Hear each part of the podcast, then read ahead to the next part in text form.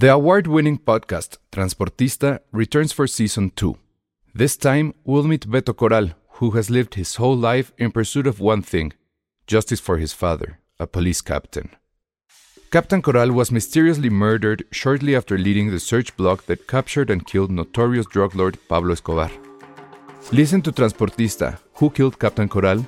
Available on the iHeartRadio app, Apple Podcasts, or wherever you listen to your podcasts. Hiring for your small business? If you're not looking for professionals on LinkedIn, you're looking in the wrong place. That's like looking for your car keys in a fish tank. LinkedIn helps you hire professionals you can't find anywhere else, even those who aren't actively searching for a new job but might be open to the perfect role. In a given month, over 70% of LinkedIn users don't even visit other leading job sites. So start looking in the right place. With LinkedIn, you can hire professionals like a professional. Post your free job on linkedin.com slash achieve today.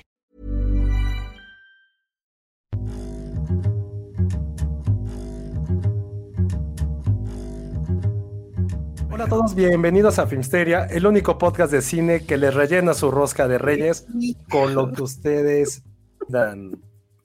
Eres una. ¿De qué la quiere rellena, Elsa? Este, no sé, no. Estoy en shock. La rosca de reyes, o sea, rosca, rosca, de reyes rellena o normal? Yo soy rellena. Me rellena. Sí, a mí también me gusta bien rellena. Mm, me gusta Oigan, mucho de Nutella, este de podcast no va de frutita, todo menos crema pastelera o, Ay, o sí, o su nata. cremas que, ajá, o nata o como esas no es cremitas nata. de sabores. Esas sí, Nuestra- no, no, no las soporto. Nuestra panadería favorita, Ale, ¿tiene rosca de reyes interesante o No. Nunca he No. podido. No, su panade- la, esa panadería es la reina del pan de muerto. Del par de- y nada más, ¿verdad? Pero vieras Sí, la las rosca- filas. rosca es normal. Pero O vieras sea, las está bien, pero es normal. Vieras las filas que hay para. ¿En Panmex? En pa- sí, cañón. Ay, ya, cañón, Panmex, patrocínanos, Panmex. ¿Sabes qué? Sí está delicioso ahí los cuernitos de chocolate. Ah, muy bien. Sí, es rico. Yo- Pero a mí sí me gusta mucho la, la rosca rellena, la neta. Es algo Sí. que A mí no- a querer, y la neta, sí hay cosas bien interesantes. Y creo que la culpable fue la de Sams o la de Walmart, que fue la primera en tener como Sí. queso Filadelfia con zarzamora. Ajá, Sí, fue así malditos. uf. Ya. Yo hoy probé la de. Rosetta. Dicen que está increíble, ¿sí? Está muy buena. Sí, está muy buena. ¿Está rellena o es así normal? Pero es que no es rellena, es que las que ustedes dicen son rellenas como si fuera un sándwich, ¿no? Que las parten a la Ajá, mitad, les en meten medio. algo en medio y la vuelven a tapar. Esta como que tiene frutitas adentro o algo así, la verdad no sé. No sabe al clásico rosca de reyes, o sea, es muy diferente, pero está muy buena, muy, muy, muy buena. Así Sí. es, amigos. Ay, qué rico. Bueno, Güey, ya me dio un chingo de hambre, maldita. sea. Alex Suárez García dice, hoy acabo de ir a Panmex en Polanco y estaba vacía y la esperanza de reventar. Órale. Sí, es que la neta, Panmex, la rosca de no es su fuerte. Y, en- y la de la esperanza, la neta, sí está buena. Sí está muy No la he buena. de probado. Pero lo que buena. pasa es que el Panmex al que yo voy usualmente es el del segundo piso cuando bajas. ¿Sí saben cuál? Ajá, el, el de. es la calle de ¿no? agua, creo, ¿no? Ajá. Ese. y ese, a ese- ah, pues ahí. sí, porque antes ahí, Por ahí por andábamos. Ajá. Ajá. Y siempre había una fila así enorme desde la mañana hasta la tarde. Y luego creo que sí se les Pues acababa. igual y depende de la zona, ¿no? Porque aparte también es como la única panadería de ahí. Bueno. Ajá, pues, ese es el tema. Tepex, o sea, mm. Bueno, sí, están muy bonitas. Están muy bonitas sus casas, pero no tienen un Oxxo, no tienen tortillerías. No, qué feo. Vivir como rico es horrible. Muy bien, esa es la conclusión de esta introducción. Ay, y como tenemos Muy fuerte, no mames. y como tenemos muchas películas de las cuales hablar, entonces vamos a empezar. Se supone que Penny está viendo qué onda con su internet. Este, esperemos lo logre. Le voy a mandar un mensaje. Pero bueno, eh, eh, iniciemos con, igual que le hicimos la vez pasada, iniciemos con Ale. Son nuestro top 10. Esta vez no hubo reglas, entonces pusimos todo lo que vimos. Hayan sido funciones especiales, haya sido festivales. Ay, ¿dónde está? Ah, aquí estoy, aquí estoy. Ah, Ajá. mira, ay, y Que había te perdido. mi- No, Ay, ok. gracias. Entonces, ¿ya tienes tu lista ahí? Ya, ya, ya, la encontré. Perfecto, Ale. Entonces, ¿cuál es tu número 10 de 2022? En mi número 10, voy a ser breve porque ya lo comentamos, puse The Northman de Robert Eggers. Que este, la verdad sí se coló en esa posición, porque sí me, me quedé pensando al final, la verdad creo que más allá de cómo le fue en taquilla, creo que es una película con una gran, gran producción. Creo que este director no nos ha decepcionado en ese sentido. La historia, pues sí, es un poco ya familiar. Este, para quienes lo conozcan, pues es, es el relato de Hamlet a la, a la, vikinga, pero creo que sabe mezclar muy bien esta onda como, pues sí, de, de, de, esta gore vikingo y con un poco del terror que ya habíamos visto en The Witch y, y esas atmósferas así tan, tan lúgubres que pues sí, la verdad a mí sí, sí me ganó y se coló en mi top ten. Oye, leo una pregunta. Ah, miren quién está por aquí. ¿Quién? Ya. ¡Eh! ¡Eh! ¡Hola! ¿Cómo estás? Penny. Perdón, perdón.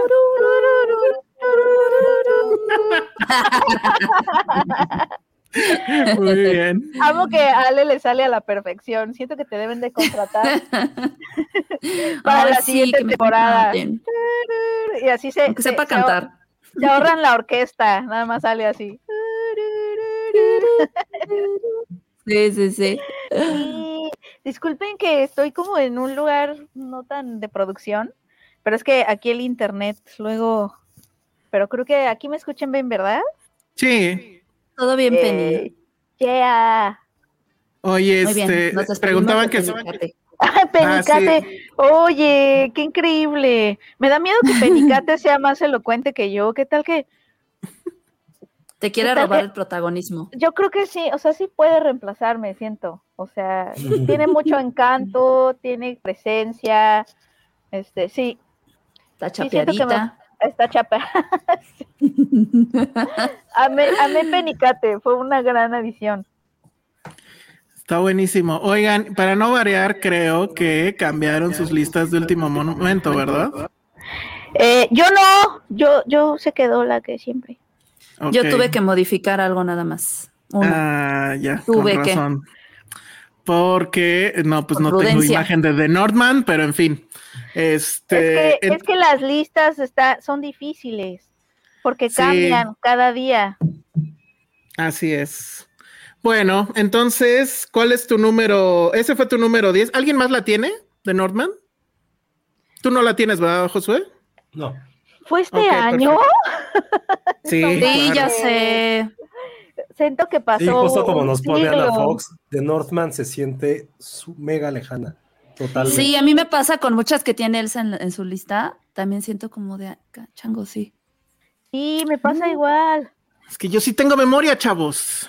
También yo. ¿Sabes qué? Es que creo que creo que Elsa sí hace algo que, por ejemplo, a mí me falla, o sea, como ir anotando como en algún Excel o algo así. O sea, yo hasta diciembre que me piden listas empiezo así como de qué bien marzo, qué bien febrero, o sea, como que no no me acuerdo de nada, está muy cañón.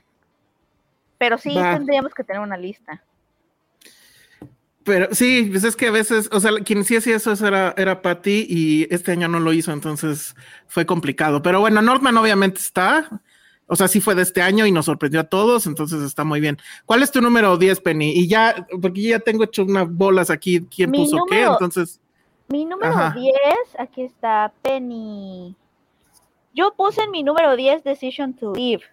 A, a mí me latió, me, me latió mucho, o sea, creo que la vi en Morelia, la vi un, la vi un poquito cansada, porque, o sea, sí es una película no para verse en la noche, pero a pesar de eso, No. a pesar de que la vi cansada en Morelia, en, ya saben, como en esta onda de burbuja de festival, eh, yo, mi cuerpo cabeceaba y yo peleaba con mi cuerpo. O sea, creo que eso fue lo, eso fue lo, lo que me sorprendió, porque cuando estás cansado es como de, "Ah, ya me voy a dormir en esta película y después la veo, pero como me tenía tan interesada, pues, es un, es un thriller, ¿no? Que se va cocinando lento, que además no te da todas las respuestas, ¿no? Es una película no A, eh, y te va exigiendo como, como espectador. Entonces me acuerdo que yo andaba peleando así con mi cuerpo, como de no, no, no cabecees, así, eso de que no sabes si lo que acabas de ver fue un sueño o si es una escena de la película. Entonces, creo que fue una experiencia que disfruté mucho. Al final, creo que lo que importa en esta película no es que tengas todas las respuestas, sino todo el viaje, ¿no? Y todo como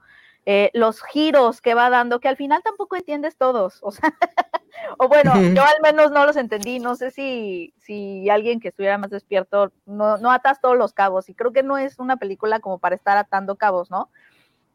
Este, pero, pero la disfruté mucho. Este, pues ya, si quieren, ahora que Sí. esté en, en números más altos, y la seguimos platicando. Ok, entonces ese fue tu número 10. Es, yo también la tengo más arriba, pero ya no me acuerdo dónde. Entonces, ¿quién más sigue? Sigues tú, Josué. Ustedes. Tu número 10. Ah, no puedo abrir mi lista, me la dices, por favor. Ay, es que no, me deja ahorita mi celular. Ya, ya vi, ya vi. Este, ah, la, mi número 10 es Nope, Ok, de Jordan Peele. que también yo la tengo mucho más arriba, pero pues comenta algo rápido. Creo que Pues, también. Sí, me gustó, pero creo que sí entró como de. pues, es lo que hay. O sea, para mí, como el de, de las mejores, fue la como la que menos me, me encantó. Lo que sí siempre dije sobre la película y la platicamos aquí es que para mí fue una sorpresa. Tuvo el momento más terrorífico de 2022, lo de la granja, que lo recuerdan. Y eh, lo que me encantó es que para mí fue como si los aliens vieran a los seres humanos como un documental de Nat Geo o de Discovery Channel. Y era de, güey, vean lo que estos güeyes están haciendo y cómo estas personas han modificado como su planeta y, todo, y toda la Tierra. Eso me fue lo que me gustó. No es, no es mi favorita de Jordan Peele, pero lo que sí le doy es que después de habernos entregado Twilight Zone, lo que hizo con esto fue reivindicarse y creo que se ha convertido en un fenómeno cada una de sus películas. Y Creo que todos la tenemos. Sí, porque Twilight Zone no Sí, estuvo de tan hecho- padre. No, ¿Cuál? No, Twilight Twilight Zone. Zone. de hecho yo esta película, digo, pues ya la menciono porque es la que sigue, es mi nueve, este, y Mm, también ujú. pues muy rápido. Eh, también la puse, no es mi favorita y creo que sí así lo dije en, en el momento, no es mi favorita de Jordan Peele, pero sí me gustó esta como, eh, este punto que toca acerca como del ser humano y el querer controlarlo absolutamente todo, ¿no? Y esta crítica que hacía al, al cinematógrafo que quería la toma perfecta y lo que sacrificas y te pueden estar matando, pero güey, al final tomé la foto perfecta y la subí a mis redes, ¿no? Ah, para mí eso fue como lo más padre de, de esta película y creo que pues algo muy característico de Jordan Peele es estos guiones que la verdad sí siempre son muy interesantes. Entonces, y también esto- coincido completamente, sea parte de terror, este, y esa escena en el granero sí es terrible. Oigan, esto que nos pone Carlos González, no sé si alguno de nosotros, yo en mi par- caso particular, no. No sé si alguien la volvió No, a ver. tampoco. Porque Yo sí la vi. Carlos González. No me, dio un, no me dio un chingo de sueño la segunda vez, pero tiene algunos minutos brillantes. No sé si no pasó como esa prueba de la segunda vez. ¿Tú sí la viste otra vez, Elsa? Yo sí la vi otra vez, este, porque de hecho hubo muchas cosas que no había yo entendido Ah, del ok. todo. No, entonces, no y no, no, para nada. No sé si Penny la vio dos veces, no creo.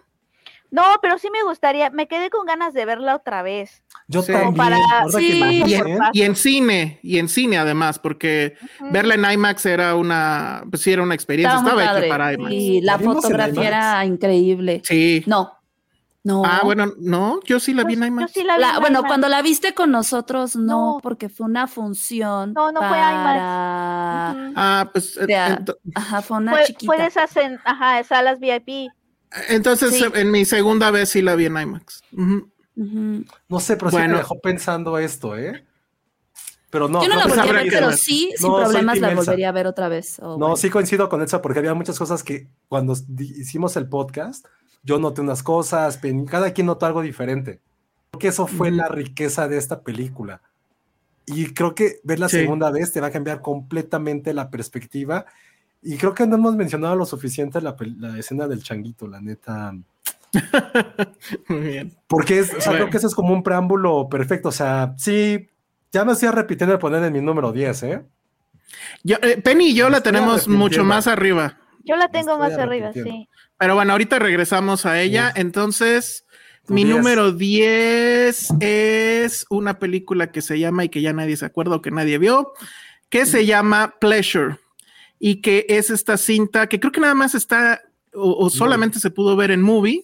Ahora, ahorita que está el mame de los Toads de movie, eh, pero a mí me encantó porque sí, o sea, como que hay una tendencia muy de Hollywood tal vez, o muy del mundo en, en particular, en este asunto de, de demonizar al porno, ¿no? De que el porno es este No sé qué hizo ahí Josué, que ya no nos vemos, pero bueno, este, espero nos sigamos escuchando. Sí, Em, para que se vea toda la, la porque Ah, tiene mucho ya. que ver la, la imagen con lo que es la película en este caso. Exacto, eh, pero bueno, les decía, como que hay esta idea de demonizar al porno porque son mujeres explotadas y demás. Y esta es una película que se atreve a decir, oigan, eso no necesariamente es cierto. Obviamente hay ciertos círculos y ciertos lugares donde sí hay explotación de las mujeres, pero en, por lo menos en Los Ángeles, la gran mayoría es una industria donde ellas, además es de las pocas industrias en el mundo donde ellas son las que mandan, donde ellas son las que ganan más. Y aquí lo que vemos es a la, protagonista como, pues, tal cual llega de, ya no me acuerdo si era Suiza, Suecia o algún lugar así, a Los Ángeles a probar qué es el porno. Y, la película pues lo muestra como tal, o sea, no, no se guarda nada, pero también no, no entra en este asunto de demonizarlos. Creo que es muy brillante en ese aspecto. Creo que es una cinta muy feminista en ese sentido también, porque es la decisión de ella de seguir y, de asumir los costos y, las virtudes pues de- de estar ahí. Y a mí me pareció que es este básica de este año y, y- y muy sorprendente, sobre todo en esta época de cancelaciones y de moralismo así eh, rampante y, y demás. Entonces, bueno, por eso está en mi lista, aunque llegó al, al número 10. Y nos vamos ahora con Ale de nueva cuenta. Bueno, pero tú ya dijiste tu 9, ¿no, Ale? Ya dije que fue, sí, fue Nope. Ok, perfecto. Entonces, tu número 9, Penny.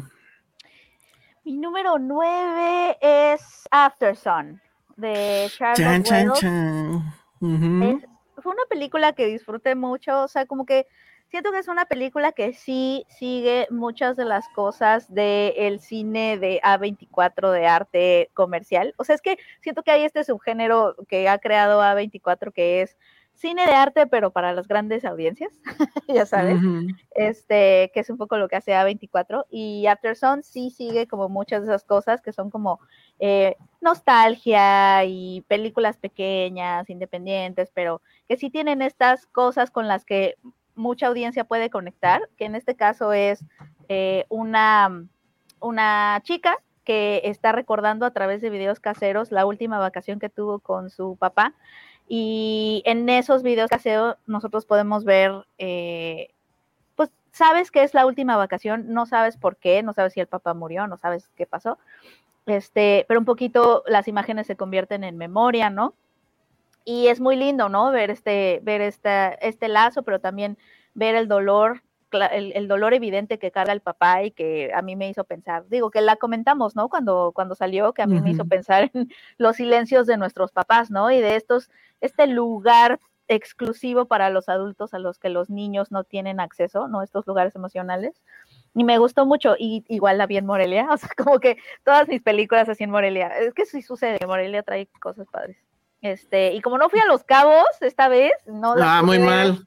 Que te perdiste de mi número 3, creo, o 2, ya no me acuerdo. pero, pero sí vi, ya, ya al final sí vi algunas este, que estuvieron en Los Cabos y que también entraron en la lista, pero After Sun fue una sorpresa, me gustó, eh, entiendo por qué también como que tuvo este eh, impacto en mucha gente, porque ah, sí se convirtió como en un mini fenómeno, tan fenómeno como esas películas se pueden convertir, ¿no?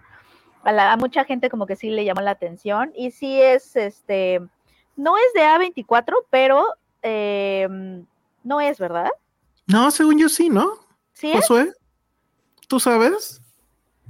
Sí ¿Es ¿no? A24? Sí, sí, sí. ah, sí, pues sí, sí. es, mu- es muy A24, o sea, Sí, es sí, sí. justo cine, cine independiente para las grandes audiencias, sí sigue mucho esos códigos, pero, pero me gustó. Y, ¿Vieron? Claro, Paul Mezcal, este papá joven, ¿no? También tomó, tomó al mundo por sorpresa y la es una película, ya saben, como autobiográfica, pero revolcada por la ficción. O sea, como que es una autoficción, como que este es el año de las autoficciones, o al menos esa es- eso es una palabra que se ha como mencionado mucho de, en cuanto a estos directores que están recuperando su infancia de alguna forma y, y- y, pues sí, revolcándolas por medio de la ficción, que también está de Fablemans, que también tengo, pero como que ha- eh, no, no es algo nuevo, o sea, los directores siempre lo han hecho, pero como que en este año muchas películas han destacado por eso y se ha hablado mucho de eso, ¿no? Como de qué es una autoficción y cómo es que como director, desde qué lugar hablas de tu pasado, pero al mismo tiempo no es tu pasado porque es una pieza de arte, supuestamente, entonces eh, no es totalmente nostalgia, pues, o sea, el punto de estas películas es que, eh, o a mí me gusta cuando justo no son nada más nostalgia, sino que también hay una propuesta artística y de ficción y narrativa y todo esto, y creo que Afterson lo tiene. Entonces me, me gustó, para mí, a mí se me hizo muy tierna, muy linda.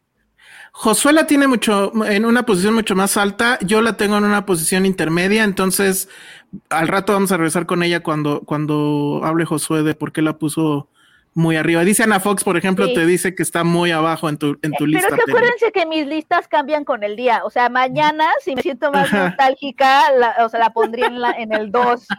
O sea, es que Totalmente esta, cambia mucho, pero ese día que ese día que hice esta lista vi Banshees of Inisherin y estaba como muy como cuando Elsa me pidió la lista estaba como muy pensando esa película, entonces también por eso bajé un poco After Sun, pero no, pero la verdad es que es muy linda, muy muy bonita. Muy bien. Bueno, entonces ese fue tu número nueve. Eh, nueve. Ok, y al rato vamos a regresar a él. Josué, ¿cuál es tu...? Perdón, se estrena mañana, digo, en dos horas. ¿En movie? En movie, ajá. ¿No se había estrenado ya? No. No, en la ah, plataforma. Ah, mira. En la plataforma se estrena para el. Eh, se estrenó en salas, este, antes hubo ahí una ah. pequeña corrida ah, pues comercial. no, y pues fue cuando pasó lo del asalto al cine. Cuando pasó lo del asalto, exacto. Todos la van a recordar aquí por eso, ¿verdad? Qué horror. Está cañón. Qué horror que una película tan bonita, tan íntima, tan cercana, así te recuerde a los asaltos en la Ciudad de México. Gracias, Claudia Sheinbaum. Muy bien. A ver, Josué, tu número nueve, sorpréndenos. Mi número nueve es Pinocho. Sí. Chan, chan, chan, chan, chan, chan. Y creo que fuiste el único, ¿eh? ¿Alguien más la puso? Sí, no entró. Yo tengo Pinocho. Ah, ¿tú también? ¿En qué lugar? Yo mucho más arriba. Ah, bueno, entonces, ok, aguanta. Vas, Josué. A mí sí me sorprendió que pusieras Pinocho, ¿eh? Sí, a mí, a mí también es que. A mí también. Gracias a ustedes no fui a ningún festival este año, salvo a Sundance, entonces no, no vi prácticamente nada. O sea, yo por eso sí, mi lista está. Esa es mi peor lista de toda la historia, la neta, sí. Estoy bien consciente. Está buena. No, la está neta. muy buena sí, los principios. Muchísimas. Pero, el inicio estuvo muy bueno. Pero de Pinocho, lo que, lo que me gustó mucho de Pinocho, y al ratito lo, lo platicamos otra vez, es cómo retrata el duelo, la muerte. Justo estaba platicando con, con nuestra amiga Marelli de, de, lo que también representa la guerra para un niño. Y creo que la, cómo lo ha hecho del toro a lo largo de su carrera fue madurar y todos los aprendizajes de casi 30 años de carrera lo puso, siento, en esta, en esta lista, en esta, en esta película. Entonces, para mí, el duelo, lo que representa la muerte y la pérdida de la inocencia, es de estos que te hacen crecer, no te hacen crecer porque vas a llegar a un punto, sino porque estás realmente consciente de que algún día va a terminar todo. Y eso para mí del toro lo supo hacer perfectamente y cómo le dio vida a un ser inanimado. Y luego ya comparándolo con la mierda que pasó CMX, pues eso también es 1800 puntos. Entonces. Sí, le ayudó, le ayudó, le ayudó a Pinocho un año, ¿no?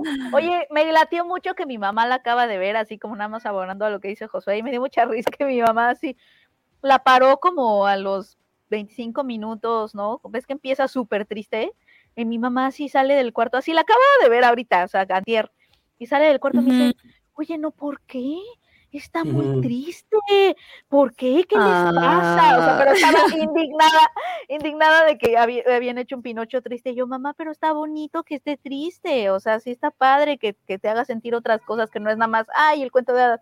Y mi mamá, no, no, no estoy indignada. No, ¿por qué tan triste? No, estaba llorando. Y yo, pues sí, ¿qué tiene? que tiene que una película te haga llorar? Pero se me hizo interesante como mi mamá, así como de, no, o sea, yo estaba esperando ver un cuento de hadas y me está moviendo más de lo que yo estoy dispuesta a dar ahorita. ¿Sabes? Como en esta experiencia. Oigan, pero la Pinocho original también estaba medio creepy, ¿no? Digo, bueno, ya la de Disney original sí es de terror. Es, de terror. creepy. Es de terror, exacto. Es de terror, a mí me da terror es un creepy mucho más como en tu cara. Sí, es un creepy es super, muy, face. Es muy moralista. Es muy moralista. Aquí, aquí, es, aquí es un si se le podría decir un creepy como más sentimental, más, o sea, implica cosas que te mueven que de niño no entiendes, ¿no? O sea, Exacto. No, y mi más mamá allá se de mal más y digo mentiras mundano. y pues me va a pasar esto. pensó, Aquí, mi mamá pues- pensó que iba a haber algo mucho más complaciente porque la quiso ver así como de, ay, me voy a dormir, este, ¿qué pongo? Mm. Ay, no, tu Entonces, mamá. No, bueno. me, me late eso, como que a mi mamá le empezó a mover, o sea, empezó a hacer una experiencia mucho más profunda de lo que ella quería en ese momento y eso fue lo que no le gustó. Eh, pero eso Mm. me- me- se me hace que habla bien de la película. Muy bien, dice Polly Bridges, el valor que tiene para mí Pinocho es que me recuerda mucho a una de las lecciones más valiosas que me dejó mi padre. Lo que tiene que pasar va a pasar y que la muerte es parte de la vida. Y es, y es curioso cómo al final sí se conecta con Afterson, ¿no? O sea, eso es súper directa esa Oye, sí conexión. es cierto, sí, sí platican. Platican totalmente. Entonces, bueno, ese fue tu número, ¿cuál? Nueve, ¿verdad, Josué? Ujú.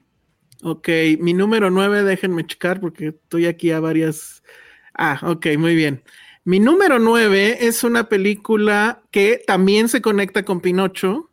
Ahorita van a ver por qué. Bueno, pues se trata de Tar, la, la cinta con, con Kate Blanchett, que hoy justamente amaneció este Scorsese con ganas de alabarla. No, bueno, les dieron, le dieron un premio, creo, en, en, en este. Sí, acaba de ganar un premio. Acaba de ganar un Este, premio en no sé qué Ay. sociedad de críticos o algo así por el estilo. mm, Y lo merece. Es una, ajá, es una película que a mí me, o sea, bueno, me, mm, se me complicó verla, digamos, porque si es como, bueno, aparte de que dura muchísimo, como que al Tres horas, principio ¿no? yo decía, bueno, ¿qué o cuál es el tema? Pero la verdad es que te va ganando. Tiene mucho, mucho que ver con Kubrick, a mí me parece, sobre todo en el estilo. Recordemos que el director es el cuate que le hace de pianista en I White Shot, que no me acuerdo ahorita de su nombre, ahí sí lo tienen. Pero bueno, él es el director de esta película y él también dirigió una película que a mí me encanta que se llama Little Children. Eh, definitivamente es la actuación del año, femenina al menos, obviamente. Y sí, sí, me gusta mucho cómo. Todd Field, exactamente. Y me gusta mucho cómo la va narrando. O sea, al principio no entiendes como qué es lo que quiere o, qué es lo que quiere lograr con todo eso, pero es el estudio del personaje y te lo va mostrando. Y al final lo que vemos, no sé si eso es un spoiler, pero bueno, es obviamente la caída de esta mujer deliciosamente snuff y que para deleite de nuestro morbo, pues la vamos a ir viendo cómo va cayendo de ese pedestal en el que está, porque es muy famosa, ¿no? Y la verdad es que creo que desde lo que hizo con, con Woody Allen, ¿cómo se llamaba? Blue Jasmine. Creo que esta es, Jasmine. Ay, es, la un- es la única de sus actuaciones que puede, puede compararse, pero aquí está en serio ¿Estás fabuloso. seguro, ¿Estás seguro que no siendo el chango de Pinocho? Sí, es lo que decían, que si la Sí, van a nominar por el chango de Pinocho. Eh, pues no, la verdad no creo. Yo colgándome un poco de lo que dice Celsa, porque es mi, Tar es mi número 8. O sea, yo me estoy colgando de los que ya hablaron, porque es la que sigue. Yo la tengo Eh, más arriba. Sí es, sí es muy complicada en el sentido de que empieza, o sea, la película según yo dura como tres horas. Y luego Sí. empieza primero con los créditos que duran como 5 o Sí, 10 minutos. sí. Y dices, güey, o sea, ¿qué, qué pasa? Y arranca con una entrevista. Pero, Larguísima. Larguísima la entrevista, pero no sé si a ti te pasó, a mí, o sea, no entendías un carajo porque es una entrevista muy clavada sobre música, sobre cosas que pues, Música clásica. como tales como nosotros, o como yo más bien no conocía, pero es este vibe que trae Kate Blanchett que lo hace increíblemente, y por eso la puse en mi número 8, de cómo lo va narrando y cómo lo va diciendo, pero al final, como dices, te va envolviendo, y es esta onda de cómo esta persona tan brillante y tan creativa esconde todos sus defectos detrás de su arte y de sus creaciones. A mí eso me pareció increíble, creo que no sabría decir más de la película sin spoilerear, porque sí es, es tiene una parte muy, muy oscura. Entonces, sí es una película que te va envolviendo a pesar de que es muy, muy larga. Y sí, definitivamente de las actuaciones del año, si no es que es la actuación femenina del año, Kate Blanchett, wow, pues está cabrón. Sí, a mí, a mí al final terminó gustándome muchísimo. Este, pero bueno, vamos a dejarlo ahí porque Penny la Sí, tiene en un lugar más alto. Entonces al rato, al rato iremos de nuevo con Tar. Entonces ese fue mi número. Alguien, alguien dice, alguien, creo que, creo que Repta y Vuela, me encanta su review de Tar, es puro bla bla bla, pero muy bueno. es que sí es, Es un bla, bla, bla muy bueno. hablar y hablar, sí, sí, sí, es un puro bla bla bla, pero muy bueno. pero muy bueno. Sí, bueno, la verdad es que sí terminas, no sé si amando al personaje, pero te interesa lo que le pasa, ¿no? Es que eso creo que esa es la maestría de esa película, porque hace un montón de cosas que parecen imposibles, o sea, a nivel narrativo parece imposible, sobre todo en tiempos con los que estamos, por, por, por el tema que trata, que no sé si sería spoiler, seguro sí, no lo voy a decir, pero, pero a nivel narrativo es, está haciendo, así como, como este, ¿cómo se llama la gimnasta esta de, Estados Unidos? Eh, Simone Biles. ¿Se acuerdan que hace un movimiento que es imposible para los demás? O sea, como que siento que esta película hace eso por, por el tipo de personaje y por desde dónde te está contando la película, que es súper contraintuitivo a lo que se dice en este tipo de historias, que justamente la voz debería estar en otro lado. Y es como, no, va a estar aquí, pero va a estar aquí con un propósito bien específico y no voy a caer justo en estas cosas como de disculpar al personaje o de justificar o de humanizarlo al grado de que tus alianzas estén con ella este, hace, te juro que hace como un backflip, tres giros y cae parado. Muy, increíble esta película. Porque, porque aparte en algún momento yo pensé que iba a ser un tipo, este, ¿cómo se llama? Whiplash. ¿No? Y, ya ves que sí ah, hay una escena donde ella está dirigiendo y que la... Y que es increíble. Y la cámara está picada y... está ultra Y de pronto empieza a ver esta cosa insidiosa y dices, hmm, pero no, pero no te da más escenas así, digo, perdón, spoiler. O sea, eso también está padre, pues bueno, no me vas a dar eso, entonces ¿qué me vas a dar? Y hay mucho. ¿de qué, se trata esto? Ajá, de, pronto, de pronto empiezas a ver y dices, oh, oh, ¡Ah! ah eh, bueno, y kudos, kudos a la escena donde al woke me lo manda mucho a chingar a su madre, ¿eh? O sea, eso me encantó. no, no voy a hablar de Mahler porque él era misógino, no sé qué mamada. Pero es que justo te pone en este lugar en donde al o sea, sí le aplaude, o sea, sí, en esa escena como que sí te hace sentido lo que ella está diciendo, pero un poco la película también, o sea, no, no se mete en ese debate, pero sí un, poco, el, punto de la película es que te pone en el, en cómo ella es capaz de no ver.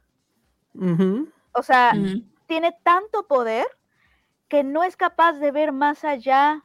Y, tú como espectador, tú como espectador, tú como espectador eh, que estás con ella, eh, hay muchísimos silencios alrededor, o sea, el poder crea silencios, pues. Entonces sí entiendo esa parte, pero también entiendo la otra parte, porque ahí definitivamente en el argumento estoy con ella. Pero es que no, pero es ah. que, es que, pero es que justamente el guion no permite a la otra persona argumentar bien, porque precisamente hay un argumento muy fuerte del otro lado también, de, de no ser el, argumento que él podría haber hecho y que no lo hace porque es un chavito, porque es un alumno y porque está frente a esta persona poderosísima y solo alguien... Su pierna, que a mí me tenía ya harto su pierna. Porque es un chavito, porque eso va a pasar cuando hay alguien así de poderoso como ella.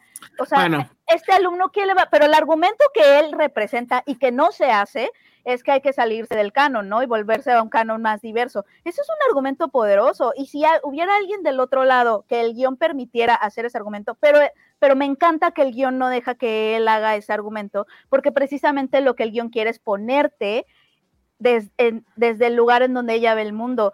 Y eso, o sea, siento que, de nuevo, siento que es un, es un triple mortal de caer para imposible de hacer.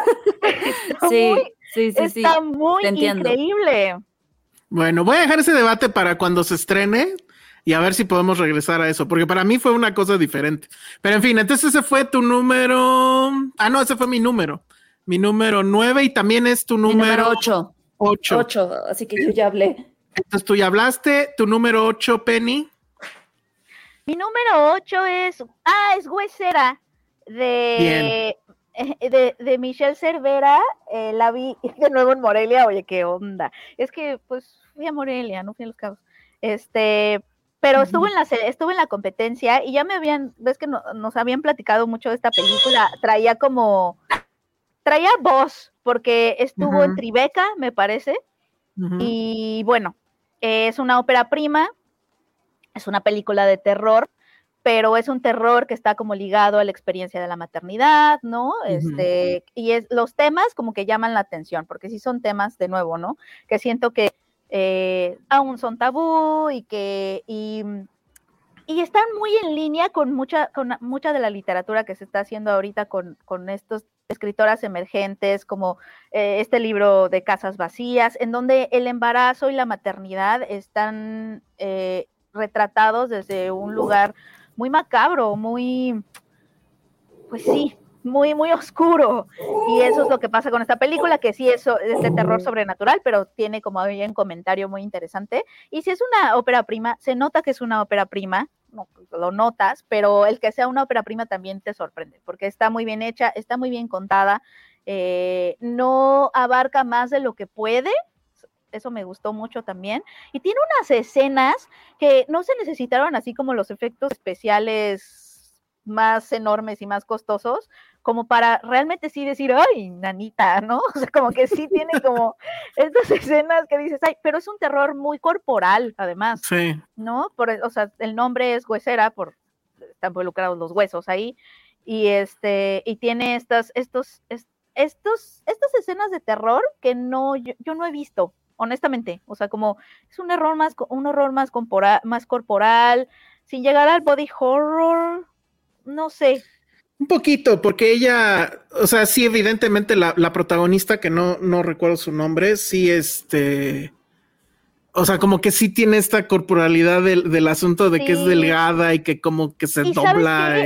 No subraya sus temas, pero están ahí, o sea, está el tema de clase, ¿no? El tema de la maternidad, porque ella salió de cierto ambiente para irse a una clase media y pues de todas maneras no se siente pues como muy bien ahí, o sea, como que tiene esta os- cosita de alguien que está buscando o está aspirando a subir, ¿no? Como en la jerarquía social, pero al mismo tiempo, pues, y el casting está estupendo.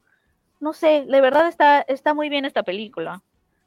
Sí, la verdad es que a mí, a mí también me gustó. Hubo algunas funciones aquí en, en la ciudad y este, bueno, la- eh, se va a estrenar desgraciadamente hasta febrero, creo. Y, y perdieron mucho del ímpetu porque, pues sí, debió, debió de estrenarse en, en Halloween. Pero bueno, entonces Sí. ese fue tu número. Creo que ocho. Ese fue tu número 8. Sí, Y sigue el número 8 de Josué. No, el de Ale, ¿no? No, Ale, ya pasó. No, mi 8 fue Tar, Josué. Ah, va. Perdón. Mi número 8 es Turning Red o. Ay, no sé, no me acuerdo cómo le pusieron en español. creo que Red. Red. Yo, te- yo también Red tengo nada más. Red. ¿No Ajá. le pusieron Red? Uh, Aplausos. Aplausos. Deberíamos, debimos de haber aplaudido a, a otras también, pero es que Red es- Sí, es, es como un abrazo al corazón. sí, ya, Esa, ya- da- ¿Daré ese dato, Josué, o no? ¿O me lo guardo para ¿Cuál? cuando se publique? ¿En No, qué lugar después, están? después, ¿Después? después, Ok, ok, muy bien. Oigan, siento que, que el nuevo carta, la nueva carta de amor al cine. Porque ahorita que lo que no, no sé si lo dijo Penny, ¿vale? También lo he escuchado muchas veces últimamente. El, el, el comillas es un abrazo al corazón. Es el nuevo, es el nuevo carta de amor al cine, si se dan cuenta. ¿Es ¿En un abrazo al corazón? Es un abracito. Yo no lo he sí. escuchado. Sí, Yo en- tampoco. en O sea, leído y así, Lo ¿no? dicen mucho. Pero sabes que Ah. me gusta, me gusta, el- eh, me gusta mucho más que es una carta de amor, un abrazo al Ah, corazón. me claro, cualquier cosa es mejor que una carta Ay, de amor. sí. Es un abrazo al Uy, corazón. ya me Me imagino en. Babylon el desmadre que va a ser eso, ¿eh? Yo ya vi varios quotes con el, El la abrazo de amor, ¿verdad? Eh, ¿Ya? Pero a ver, Red No, ¿es una carta yo de no. amor a qué? yo no puse que era una carta de amor. Dije que no era una carta de amor, de hecho. Pero Oye. dijiste la palabra carta de amor. Ay, Dice, dice Itzel Coca que la- tu lista la está sorprendiendo, Josué. Para bien, Pues supongo. es que digo que no vi mucho este año, la neta, entonces. Pero lo que sí estás que presentando está muy padre. durísimo. Siento Pero bueno, a ver, ¿por qué Red? ¿Por qué Red? Porque es una carta de amor a la. Ay, ya, güey. Oigan, a ver, una, una pregunta, porque yo sigo escuchando, esta película también estuvo en otras listas, y estuve esto, del, el asunto de la menstruación. A ver, sí díganme ustedes, Penny, Ale, ¿es una alegoría el, el monote este rojo a la menstruación? Yo no lo sentí así. Yo tampoco, ¿Tú? yo creo que en general a la pubertad, ¿no? Exacto. Sí, como con todo lo que exactamente. llega. Porque, A la porque pulsión sexual. Ajá, Exacto. porque de hecho, sexualidad. Sí, y de hecho tiene una escena bastante explícita donde la mamá le habla de cuántos tampones, sí. pastillas, cólicos y demás. No necesitamos ninguna alegoría cuando está ahí presente y explícitamente hablada. Es que, se está es que no, no tocando. es metáfora de nada porque No es justo metáfora. tal cual la ¿Cómo dice? se Ya menciona. floreció la red roja, ¿no? la, la flor roja o Ah, algo así. Es que mucha, es que mucha gente sigue diciendo, mujer, ¿no? Exacto, Sí, es- sí. Es que mucha gente sigue diciendo eso y yo así de, oigan, no, creo que no entendieron. Yo no lo asunto". sentí así. Pero sí va un poquito ligado, o sea, sí está bien, va, va muy ligado a la menstruación. Está ligado porque es sexualidad, pero no es nada Claro. más, creo que, Sí. es, creo que es muy simplista querer nada más reducirlo a la menstruación, porque Sí, ¿saben a, claro. qué me, a, a mí me recordó, por ejemplo, a estos momentos en donde a mí me pasó en cuarto año de primaria, en donde me empecé a sentir bien incómoda como en general, ¿sabes? Como de, este, me, da, me daba incomodidad poner mi suéter en mi mochila, pero empecé a sentir como que me gustaban los niños, pero me enojaba cuarto, mucho, me sentía irritada, me sentía Sí. como que, y decía cosas que antes no decía, mis papás se sacaban de onda como de, ¿y de dónde vino eso? O sea, siento que ese es el panda rojo, o sea, empiezas a, a- a tener todas estas cosas que quieres sacar porque estás buscando tu identidad y quién eres y estás empezando a a expresar lo que no te gusta y te estás dando cuenta de que, de que hay cosas que no te gustan y no tenías ni idea y, o al revés, de que hay cosas que te gustan mucho y tampoco tenías idea. Entonces, como que siento que es toda esa bola de cosas, ¿no?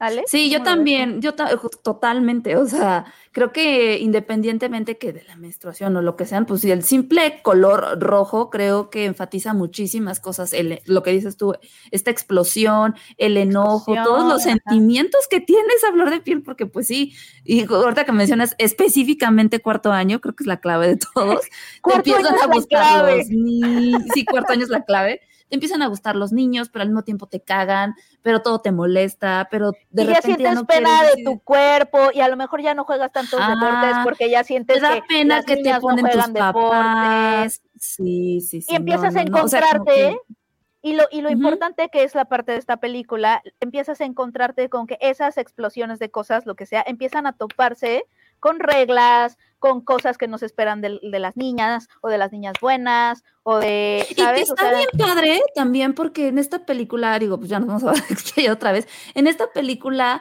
sí te ponen esta parte de que a esa edad al menos, pues tus amigos son más importantes que tu familia porque así lo sientes, ¿no? Eso Total. son los únicos que me entienden, mis papás no me comprenden, solo me regañan, me quieren controlar, o sea, tiene muchas, muchas vistas esta película por donde le, o sea, de, de todo, ¿no? O sea, es al final el, el coming of age perfecto, bueno, sin, lle- sin llegar a tanto, pero, pero sí es esta onda de cómo creces y todos los cambios que tienes de, de todo, tus amigos, la escuela, la música, cómo, cómo la música se vuelve algo importante de quién eres en un futuro, ¿no? claro, el típico, Magneto Tú nada más escuchas ruido, ¿no?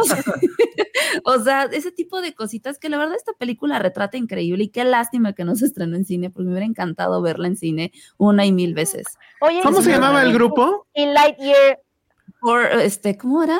Eh, for, Town. for, for, For Town. Town. Town. aparte la mamá, ¿por qué son cuatro si son? ¿Por qué se llaman Four Towns si son cinco? Somos muy Por eso, No, por eso. Josué la puso. A Josué, a Josué le ganó por Fort Town. Lo dijimos, también tiene uno de los mejores soundtracks que ha habido en este año en el cine. Perdón, pero es un gran A ver, dejemos hablar a Josué. Es su, es su película y no lo hemos dejado no, más hablar. bien lo que quería preguntar es esto, creo que es una gran, gran pregunta, lo que nos Pregunta. hace Reptibuela. ¿Le darían el Oscar de animación por encima de Pinocho? Híjole, es que sí son cosas bien diferentes. Qué Pero-. Una animación por computadora y una animación stop motion. Si nos ponemos a pensar en el grado de, de- de detalle y en lo difícil que es, pues Pinocho siempre va a ganar. Pero esta, eh, eh, este tipo de animación que está en Turning Red, creo que sí es muy diferente a lo que ha hecho Pixar, porque sí mete este asunto de, de las Disney. expresiones tipo anime, ¿no? Y, y- y, Ah, eh, eso está súper interesante, Elsa, porque además de todo lo que ya fangirleamos, este, Sí, Ale y yo, No, no, pero, pero esta ojo, película es- me hizo es muy Disney. consciente. Sí, pero me hizo muy no, consciente a mí. Me- No, a mí me hizo, a mí me hizo muy consciente, me hizo muy consciente esta película de lo que algunos animadores están refiriendo como el Spider-Verse look, Ajá. que es que Sí. después de Spider-Verse, muchos estudios están tratando ahora de emular ese look de, de que pues que, por el que Spider-Verse ganó el Oscar, ¿no? Que es esta mezcla y también esta inspiración de anime y que los ojitos. Que también está jalando muchísimo todo eso. Es un mercado que está creciendo muchísimo y creo que dar esos pequeños guiños. Y si antes, y si antes las, las eh, que eso también lo leí en algún lado, si antes las películas de animación querían emular el Pixar look, ahora están emulando el Spider-Verse look. Incluso Pixar, incluso Pixar está haciendo eso. Pero, pero creo que no tanto, ¿no? Porque ¿cuál fue la última última de Pixar? La última de Pixar. Bueno, Lightyear, pero antes fue esta. Antes fue sí, antes fue en esta. En esta, o sea, no lo copian tanto, pero sí hay este asunto de el cómic, o sea, la estética cómic y las convenciones del cómic, meterlas a, ajá. Pero creo que lo hace lo hace suficientemente bien como para no pensar en Spider-Man. Es, complicado pero, porque... Pero sí he notado eso en más películas. Sí, es un hecho. Lo que dijiste es un hecho. Spider-Verse cambió la forma de animación en todo sentido. No, y ahorita que mencionan esta comparativa en animación con Pinocho, también siento que es bien complicado porque estuve viendo, al menos sí estuve viendo algunas entrevistas que dio Guillermo del Toro en, estos este, toques en la animación que pues a lo mejor es, ah, son muy sencillos, pero esta onda de cómo sus personajes no son perfectos y también incluso animó que fueran torpes las caídas, todas estas cosas, estos gestos que sí dices, güey, o sea, sí son polos totalmente opuestos, que sí, sí, es, no me molestaría si ganara cualquiera de las dos. o sea, las dos están en mi corazón, pero... la pregunta. Pero déjame, déjame, déjame, leer este comentario de Alejandra Cifuentes que está increíble. Mi mamá la vio y me llamó llorando, pidiéndome perdón por cosas que tal vez ella ha hecho mal y no se ha dado cuenta. Me llegó mucho al corazón. Ay, qué hermoso. Eso está padre. Yo la vi después con mi mamá. Simplemente por esa respuesta creo que Turning Red es más trascendental que Pinocho, lo siento. Sí, mi mamá también cuando el hecho estaba de que viendo... es Guillermo del Toro, aquí tenemos hecho que es stop motion es la trascendencia que tiene una película. Eso es lo que tal vez tendría que premiarse también. Estoy con ustedes. A trascender durante generaciones. Y vi un par de comentarios de que Turning Red está medio nueva. Están mal. O sea, pocas veces creo que puedo decir este comentario porque no soy sus papás, pero están mal si creen que, que Turning Red está de hueva o está mal, o que merece que no sigamos hablando de ella. De verdad, es una película que, lo dijimos los cuatro, lo hemos repetido, hubiéramos una película y qué chingón y qué privilegio que chicas y chicos o chiques de 12, 13 años puedan ver esto. Y sobre todo una generación de papás como las de Alejandra, que se están dando cuenta de que la pudieron haber cagado horrible con nosotros.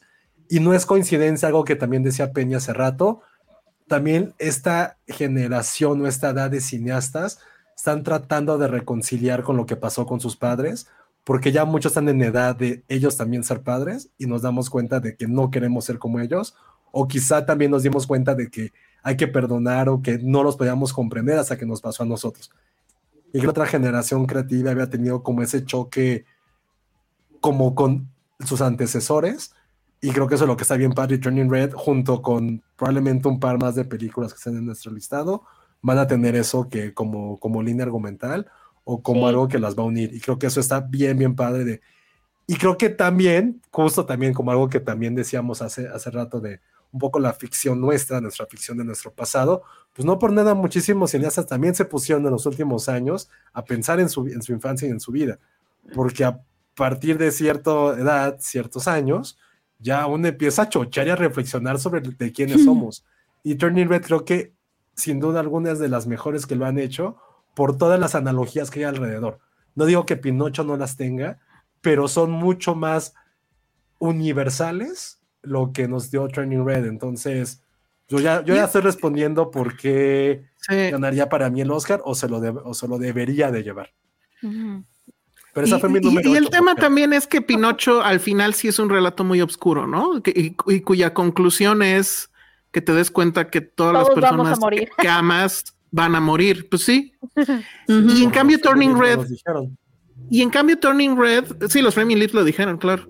Y en cambio, Turning Red habla de, de, la vida. O sea, es, estás en la adolescencia y estás empezando y, y, y, ¿por qué no te vas a entregar a esas pasiones y al color rojo, ¿no? Y, todo lo que ello significa. Entonces, más, es más una película de vida y la otra, pues la verdad, sí es una película sobre la muerte, ¿no? Y, sabes que está bonito también, ya, sí, una hora. sí, no, ya se acabó.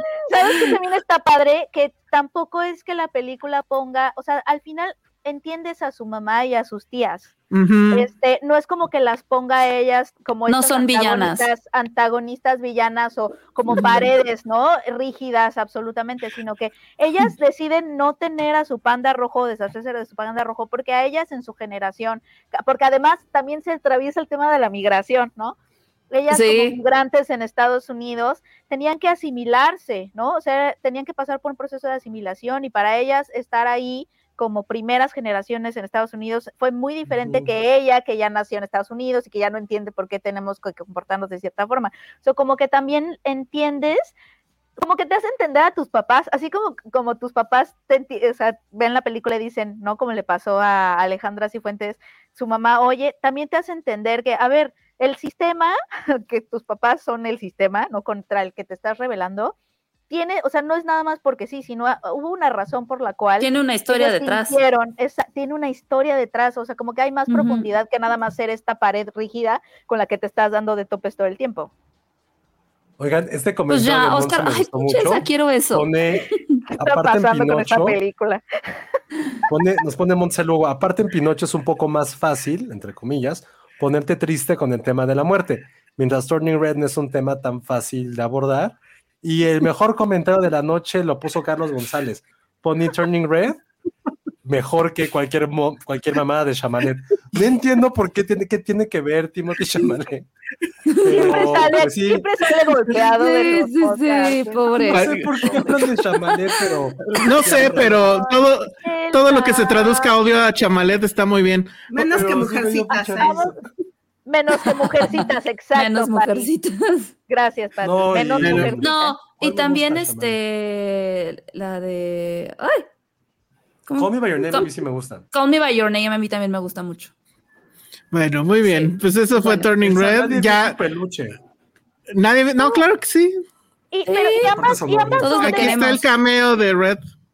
ambas Oye, no, es que sé de dónde vives y sé cómo asaltarte. Ponlo en grande, pon tu peluche en grande. Ya, Ay, ya, no, ya. Josué. Ah, no sé cómo hacer eso. A mí no A me ver, molestaría tampoco que se lo dieran a No. Pinocho. Cualquiera de las dos estaría lindo. Sí. Oye, pero están está. mencionando una, nada más para mencionarla, que yo no puse en mi lista porque no se estrenó. La de Marcel with, de Shell with the Shoes. Ya sé, Uy, sí. 24. También Muero está por verla. eh, Tú sí la pusiste, o sea, la podíamos poner. No la Mira. puse, yo no se ha estrenado, ni, Ah, no se ni creo Yo- que se estrene. No. Esta vez yo la verdad es que fui muy laxo con esas reglas, sobre todo porque por lo menos en esta ocasión, ahora fue al revés, la vez pasada se acuerdan que Josué creo que sí alcanzó a ver Licorice Pizza y, y sí la puso en, en, pues, en primer lugar, creo. Y ahora a, a- a mí en particular me tocó que sí me invitaron a ver muchas en avanzada y pues la verdad dije, ay bueno, lo siento. Y pues sí las puse en, en mi, en mi lista. Y justo la que sigue, esa fue tu número 8, Josué. Mi No, número, el que sea, según yo, sí es el 8, Va ocho. Ocho. es justamente este The Fablemans, Ah. eh, que es la. Quieto, ¿no? Que lo mejor que habías visto en la vida. ¿Qué? The Ya, no- entendí. Sí. Está muy bajita. Ay, güey, pero pues es que arriba hay muchas cosas muy importantes. Es que, o sea, perdón. eh, durante este año yo les escuché a ustedes decir que no había nada en el cine. o sea, N veces se los escuché. Yo cuando dije eso. Bueno, se lo escuché a Josué y créanme qué complicado fue para mí seleccionar 10, ¿eh? Ustedes vieron ahí en el Excel cómo me seguí, pero bueno, porque en el Universal pongo, voy a poner 22, Amo pero que aún así, Entro al Excel, así, ah, voy a poner mi lista, ¿no? Seguro soy la primera, todavía me dije a mí misma. Y de pronto Elsa con 47, así. Sí, yo le rayoné su lista, dije. ¿qué es Yo también le puse, ¿qué te pasa, Elsa? y Ale me puso un perrito, creo, no sé qué. No me acuerdo que te puse un meme ahí así de. Pero bueno, eh, la carta de amor al cine. Sí, es más bien es, es eh, bueno, ya lo había comentado Josué, ¿no? Es, hay una crisis, no sé si de la edad de muchos directores que están regresando a su infancia. Pues está Cuarón, está Sorrentino, está, se me olvida por ahí uno, pero bueno, todo, casi todo lo están haciendo. Y a mí me gustó mucho esta película porque a diferencia de lo que hace Cuarón, que sí es que quiere contarnos su vida, y lo hace obviamente de una manera increíble porque se utiliza muchos elementos cinematográficos fantásticos. Aquí lo que quiere hacer Spielberg y creo que lo logra, y creo que también está en la lista de Penny, eh, me dirá si estoy este, en lo correcto o estoy diciendo pura mamada, es que creo que lo que a él le interesa es hablar sobre el poder del cine mismo, que el poder te puede, o sea, puedes ocultar cosas o llevarte a otro lado y, sacarte de tu depresión o sacarte de tu realidad, ¿no? Y es el cine que él hace, que Spielberg, o bueno, ha hecho muchas veces, pero reconoce también el poder del cine de proyectar verdades. Y eso me parece que es fabuloso y la forma en que encuentra eso, encuentra cómo decir eso, hablando de su familia y hablando de lo que le pasó y en esta historia de adolescencia, en, muchos momentos yo estaba así, eso se habrá pasado, eso se habrá pasado, pero luego ya como de la mitad para adelante dije, ¿qué importa? O sea, creo que no tiene la obsesión de Cuarón de voy a poner en mi cuarto lo que tenía en mi cuarto y en los cajones mm. van a tener lo que había. No. O sea, él está en otro, en otro tema y ese otro tema es el cine mismo. Entonces, yo sí tengo una debilidad absoluta por todas las películas que hablan sobre el cine. Entonces, este, pues por eso está aquí.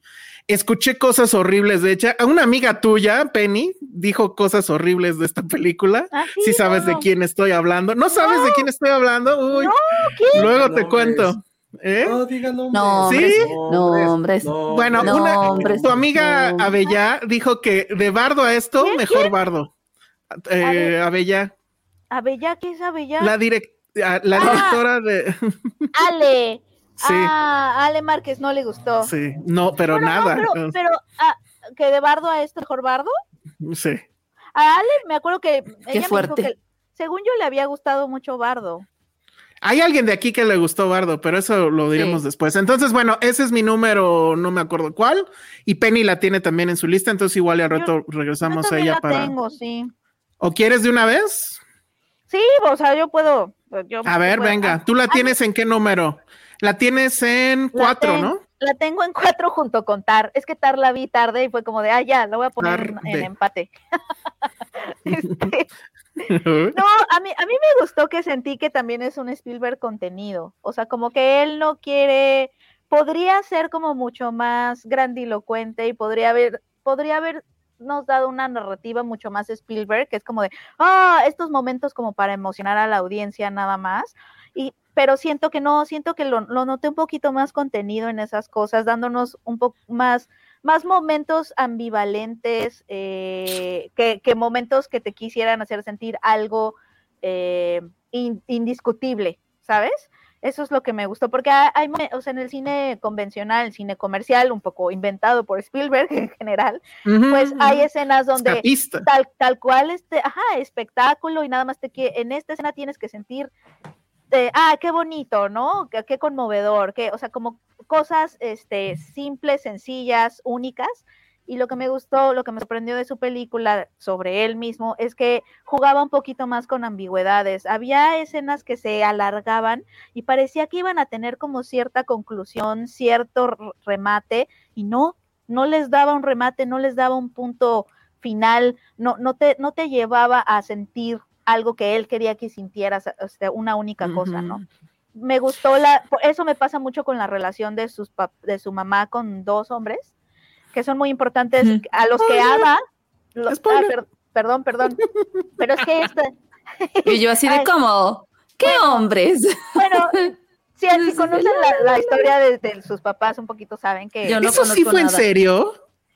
Ah, que se separaron y regresaron a estar ah. juntos. Bueno, ya no digamos más de eso porque la gente no la ha visto. Es una historia interesantísima, ¿no? Que te da, que te da diferentes matices de lo que es el amor, ¿no? Eh, eso me gustó mucho. Eh, y el final, Penny, no digas qué es, pero el, final el final está padrísimo y yo lo he puesto en práctica cuando tomo fotos ahora. Sí, yo hice lo mismo ahora, sí. Ay, ¿de qué hablan? No, podemos, decir. Muy bien. Como de, ay, no, dijeron qué tal, ¿no? Ajá, no, no, no. Eso me gustó. Me gustó también, bueno, que, que- que estuviera contenido. Me gustó estas escenas que se alargaban y que no nos querían decir una única cosa. Y me gustó mucho ese comentario que hace la, película sobre la misma ficción. O sea, cómo, el- cómo el poder, eh, eh, cómo el cine eh, más bien no proyecta verdades. O sea, no te está Pero no sí estás te viendo puede- la realidad, más bien realidades. No Exacto, estás viendo sí. la realidad, estás viendo algo construido. y Pero puedes proyectar la verdad a través de esas Puedes ficciones. proyectar la verdad o construir una nueva. Porque o construir una nueva. Eso hace con el chavito que filma Sí, bla, bla, bla, bla, bla, bla.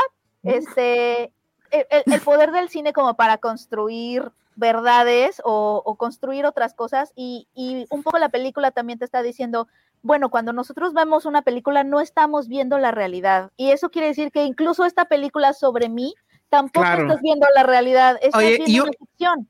Y un punto más ya para irnos a las que siguen. También habla de este asunto de que dedicarse al arte no es cualquier mamada. O sea, si hay un compromiso, te va a costar. O sea, en, el- en- en su caso es un poco como tu familia te va a odiar. Ajá, pero si realmente estás comprometido, mándalos al carajo.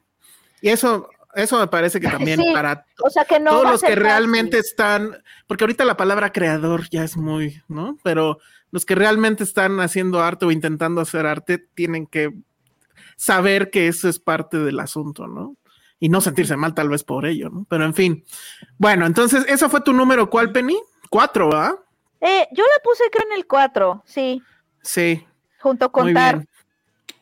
Esa fue mi ocho y entonces nos vamos a la siete de Ale, que es... The worst person in the world.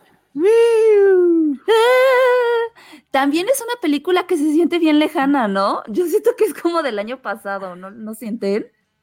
Sí, es que fue muy al Sí, principio, ¿no? O sí muy, fue del año pasado y se estrenó apenas este año, no sé. No Díganos. sé, pero bueno, eh, Ah, no, sí fue al principio. mujer, cara. Fue al principio, muy, muy guapa. Eh, voy, a voy a ser breve porque Josué sí la puso en una posición todavía más alta. Eh, creo que esta película es una maravilla. O sea, fue, es, es este coming of age adulto para todos los treintones que somos. Es esta onda de cómo hacer, o sea, no importa qué edad tienes, es volver a equivocarte, estos tropezones que tienes, que, muchas veces como adulto crees que no te puedes permitir, ¿no? Además de, de, to- de esta, de toda esta alegoría, la fotografía tiene unas escenas increíbles que platicamos, no me acuerdo en qué podcast fue, pero platicamos de, de esta escena con el cigarro que es preciosa. La verdad es que esta película para mí sí es de estas que lamentablemente no he vuelto a ver y quiero volver a ver.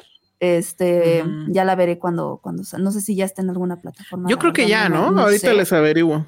Sí, investiguen, porque sí la quiero volver a ver. Ahora que estaba haciendo la lista, la puse y dije, es que es muy bonita, de verdad es muy, muy bonita. Está dividida en capítulos, me acuerdo que eran 12, que justamente ha- hacen que la, que la trama se vuelva más digerible y que vayas metiéndote más como a este sentir del personaje, en cómo empieza primero a enamorarse y luego eso que crees que es amor, pues resulta que no y te equivocaste y chin, pues ni modo, ¿no? O sea, en este ir y venir eh, de la peor persona del mundo es como muchas veces tu felicidad es mucho, es más importante que la de los otros y pues en esta vida lamentablemente vamos a terminar lastimando a muchas personas, ¿no? Y creo que esa es la belleza de, esa, de esta película.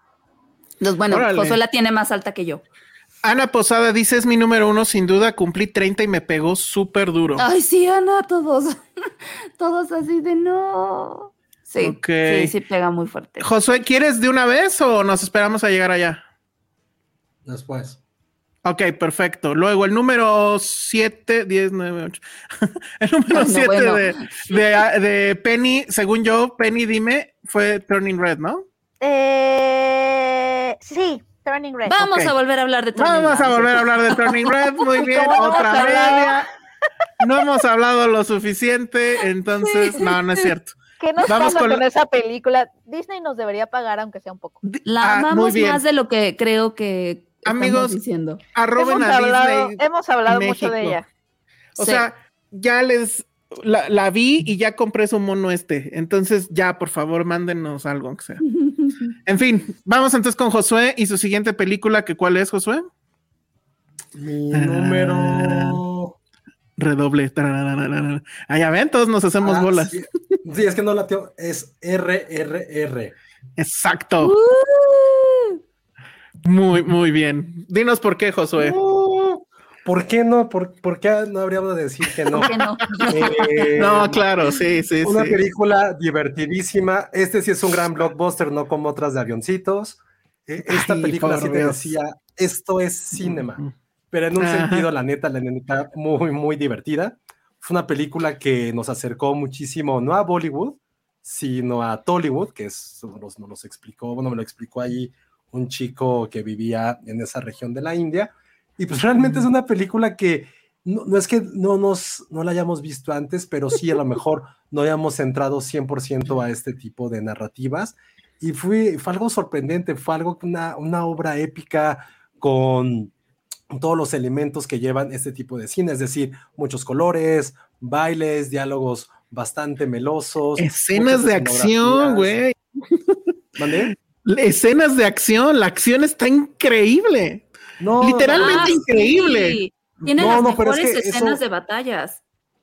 tiene que ver mucho con, pues, con la idiosincrasia de, de esta región de la India, que si no tienen estas escenas o estos momentos grandilocuentes, pues no está, no puede serse considerada como, como, una, como una película. Digo, ya es algo mucho más clavado de eso. Para mí fue una gran sorpresa, fueron tres horas que estoy seguro que Babylon nunca me va a dar, que Avatar no me va a dar, Ay. que probablemente Tar sí, pero que ni Avatar ni Babylon me van a dar esa satisfacción de haber visto una película que aún puedo recordar, que la pasé muy, muy bien y que yo ya estoy llegando a ese punto en mi vida en que ya no quiero sentir, sino en algunas cosas, sino pasarla bien.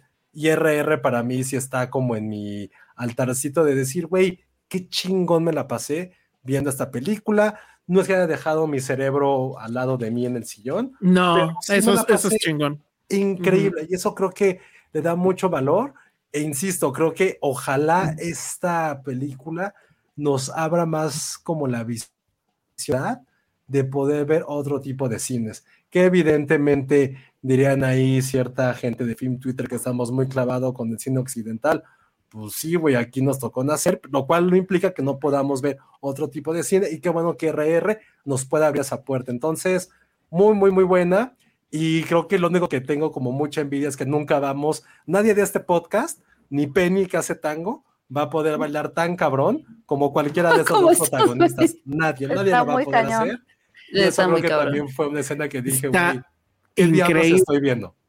Yo, Ay, yo Oiga. todavía no la veo. No, Penny. No, Penny, tienes que verla. Yo no sé la voy a ver. tengo. Pensé que sí.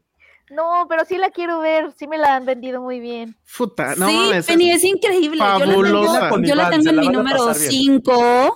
Yo la Tú la tienes en el número 5, cinco. muy bien. Sí, sí, sí, la tengo que es una película que no está. que Hay películas que creo que está padre ver solos, porque son íntimas, porque lo puedes como hacer otro tipo como. Esta sí se antojaba verla en el cine.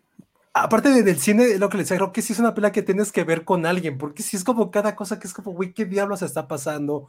La comentas y creo que eso sí fue una gran satisfacción para mí y una gran sorpresa. RRR, que además, lo, lo dijimos, está basada en hechos reales. Sí, digo, sí. Very loosely based on- en, en hechos reales. Son dos héroes de, de la historia de, de la India. Es como si aquí hicieran la película de Villa y de Zapata y que fueran Sí, super panas y rescataran gente y pelearan con osos y tigres y fabuloso. Yo, yo lo que iba a decir es que esta película es como eh, el libro de la selva, selva meets Rambo meets High School Musical. Y es divertidísima, es increíble, tiene las mejores escenas de acción. Los animales también pelean, o sea, tiene heroísmo, hermandad, bronce. Hay una crítica. Penny, Penny. Espérenme. Penny, Los Penny, Penny. también pelean. Sí, Sí, claro. Hay una escena donde sueltan a los venados, a los Penny, tigres. Penny, Penny, critican al imperialismo. Te va a encantar, lo tiene todo. Lo tiene Sí, todo, tiene- revolución, lo tiene todo. animales Ah, peleando, gente pero, bailando. pero, pero, Misticismo. pero sí tiene personas pateadas. Ah, sí, mo- en el harta teaser- persona Claro. pateada. Harta pero persona seguro- pateada. Pero nadie con, seguro, es que nadie lo hace más molesto que Ken Loach. Estoy segura que nadie le ganan esos. No, No, es- sí es- está divertido, está coquetón. creo divertido. que lo que dijo Josué de es, o sea, es una película muy divertida, es una película de acción, es un blockbuster, pero efectivamente no es un blockbuster que te pida poner el cerebro en off. Está nominada al Golden, ¿no? Como extranjera. Creo que sí, y seguramente va a llegar a los Oscars. de hecho, se propuso para los Oscars. Y si llega y gana, güey, o sea, creo que es muy increíble. Yo quisiera, ya si gana, bailamos en los Oscars, ojalá hagan uno en, en, el, en la ceremonia. Uy, ojalá. Si, gana mejor película extranjera, él y yo bailamos. O sea, conste, ya me voy a comprar mis tirantes. No me molestaría, pero pues mi decision to leave. Ah, Monse López Lugo dice, peliculón RR, no me aburrí ni un segundo a pesar de lo exagerada que es. Es consciente de sí misma y se toma en serio a sí misma sin caerse. Es, es fabulosa y sí, yo, yo no sé si la ha visto Scorsese, pero yo creo que Scorsese diría, claro que esto es cinema. absolutamente. Creo que Scorsese ya le gusta todo también. Ay, no. Nada más ha dicho eso de Tar. Menos, Marvel. y de Red. Scorsese. Ah, oye, Elsa, nunca vamos a poder bailar porque que la India mandó a otra película nominada. ¿En serio? No, pero no, pero creo que, pero sí estaba de alguna otra forma, no me acuerdo cómo, pero de que según yo en teoría va a estar. Pero bueno, este, pues ahí está RRR, Rise, Riot, Revolt, ¿no? Es el significado de las tres R's ya no les creo sus promesas con eso de bailar, dice Doctor Coloso. Pues ya dijimos, si, si gana, si no gana. Pero pues, pues no va a pasar. Nosotros lo propusimos, lo intentamos, Así y no se dejó la, la cadena. Hay muchos bailes. Al rato vamos a hablar de otro baile en otra película que a mí me gustó muchísimo. Necesito verlos bailar a todos. sí, pero en la siguiente, en el baile que voy a comentar más adelante, sí vas a tener que bailar tú también, Penny. Me gusta, yo bailo. Yo no bueno, conste. Yo un día bailé en Canal 11, maldita sea. No manches. Es que cuando, criticamos en el show de Mi Cine Tu Cine La La Land, llevaron una coreógrafa para que bailáramos. Eh, nos pusieron una coreografía y bailáramos. Me, perdiste desde que dijiste criticamos La La Land, me perdiste. Ya, ya no, no, no, o sea, o sea, comentamos La La Land en el show, entonces llegaron, llegó una coreógrafa y nos puso una coreografía para irnos a los comerciales. No mames. ¿Y a poco quiénes más bailaron? No lo busquen en YouTube. Lo voy a buscar, obviamente. lo voy a subir. Yo soy más de mi vida, pero Alonso y Pedro. No mames, te cae. Oh, sí, recuerdo que Alonso dijo, esto es, esto es de lo que me advirtieron. Dijo, esto es cinema. la televisión. No, me dijo, me advirtieron, cuidado con la televisión. Oye, no lo entendí hasta ahorita. Qué cagado que yo que fui a este año, bueno, el año pasado a programas de señoras en la mañana, me libré de bailar y el que fue a la tele cultural sí tuvo que bailar. Chale. No sé si sí se, si sí salió, espero que no. Lo vamos a buscar, Penny. Bueno, ese, ¿qué número era Josué? El número ah. eh, 10, 9, 8, el 7, ¿no? Mi 7 fue After mi 7 fue After Sun, ya la comentamos. Lo único que quiero decir de esa película es que la verdad sí la tuve que ver dos veces, porque la primera vez dije, bueno, ¿y esto qué? Pero ya eh, para la segunda, pues sí fue un asunto de. O sea, lo que me encantó fue cómo esta mujer tiene estas, eh, estas metáforas tan sutiles para decir cosas sin estarte explicándolo con diálogo, ¿no? O sea, al final sí entendemos qué onda con el papá, al final sí entendemos qué onda con la hija, o sea, todas esas cosas que no voy a decir porque me entero apenas que apenas se va a estrenar en, movie, pero eso hizo que, o sea, la forma en que maneja el lenguaje cinematográfico me parece que es increíble.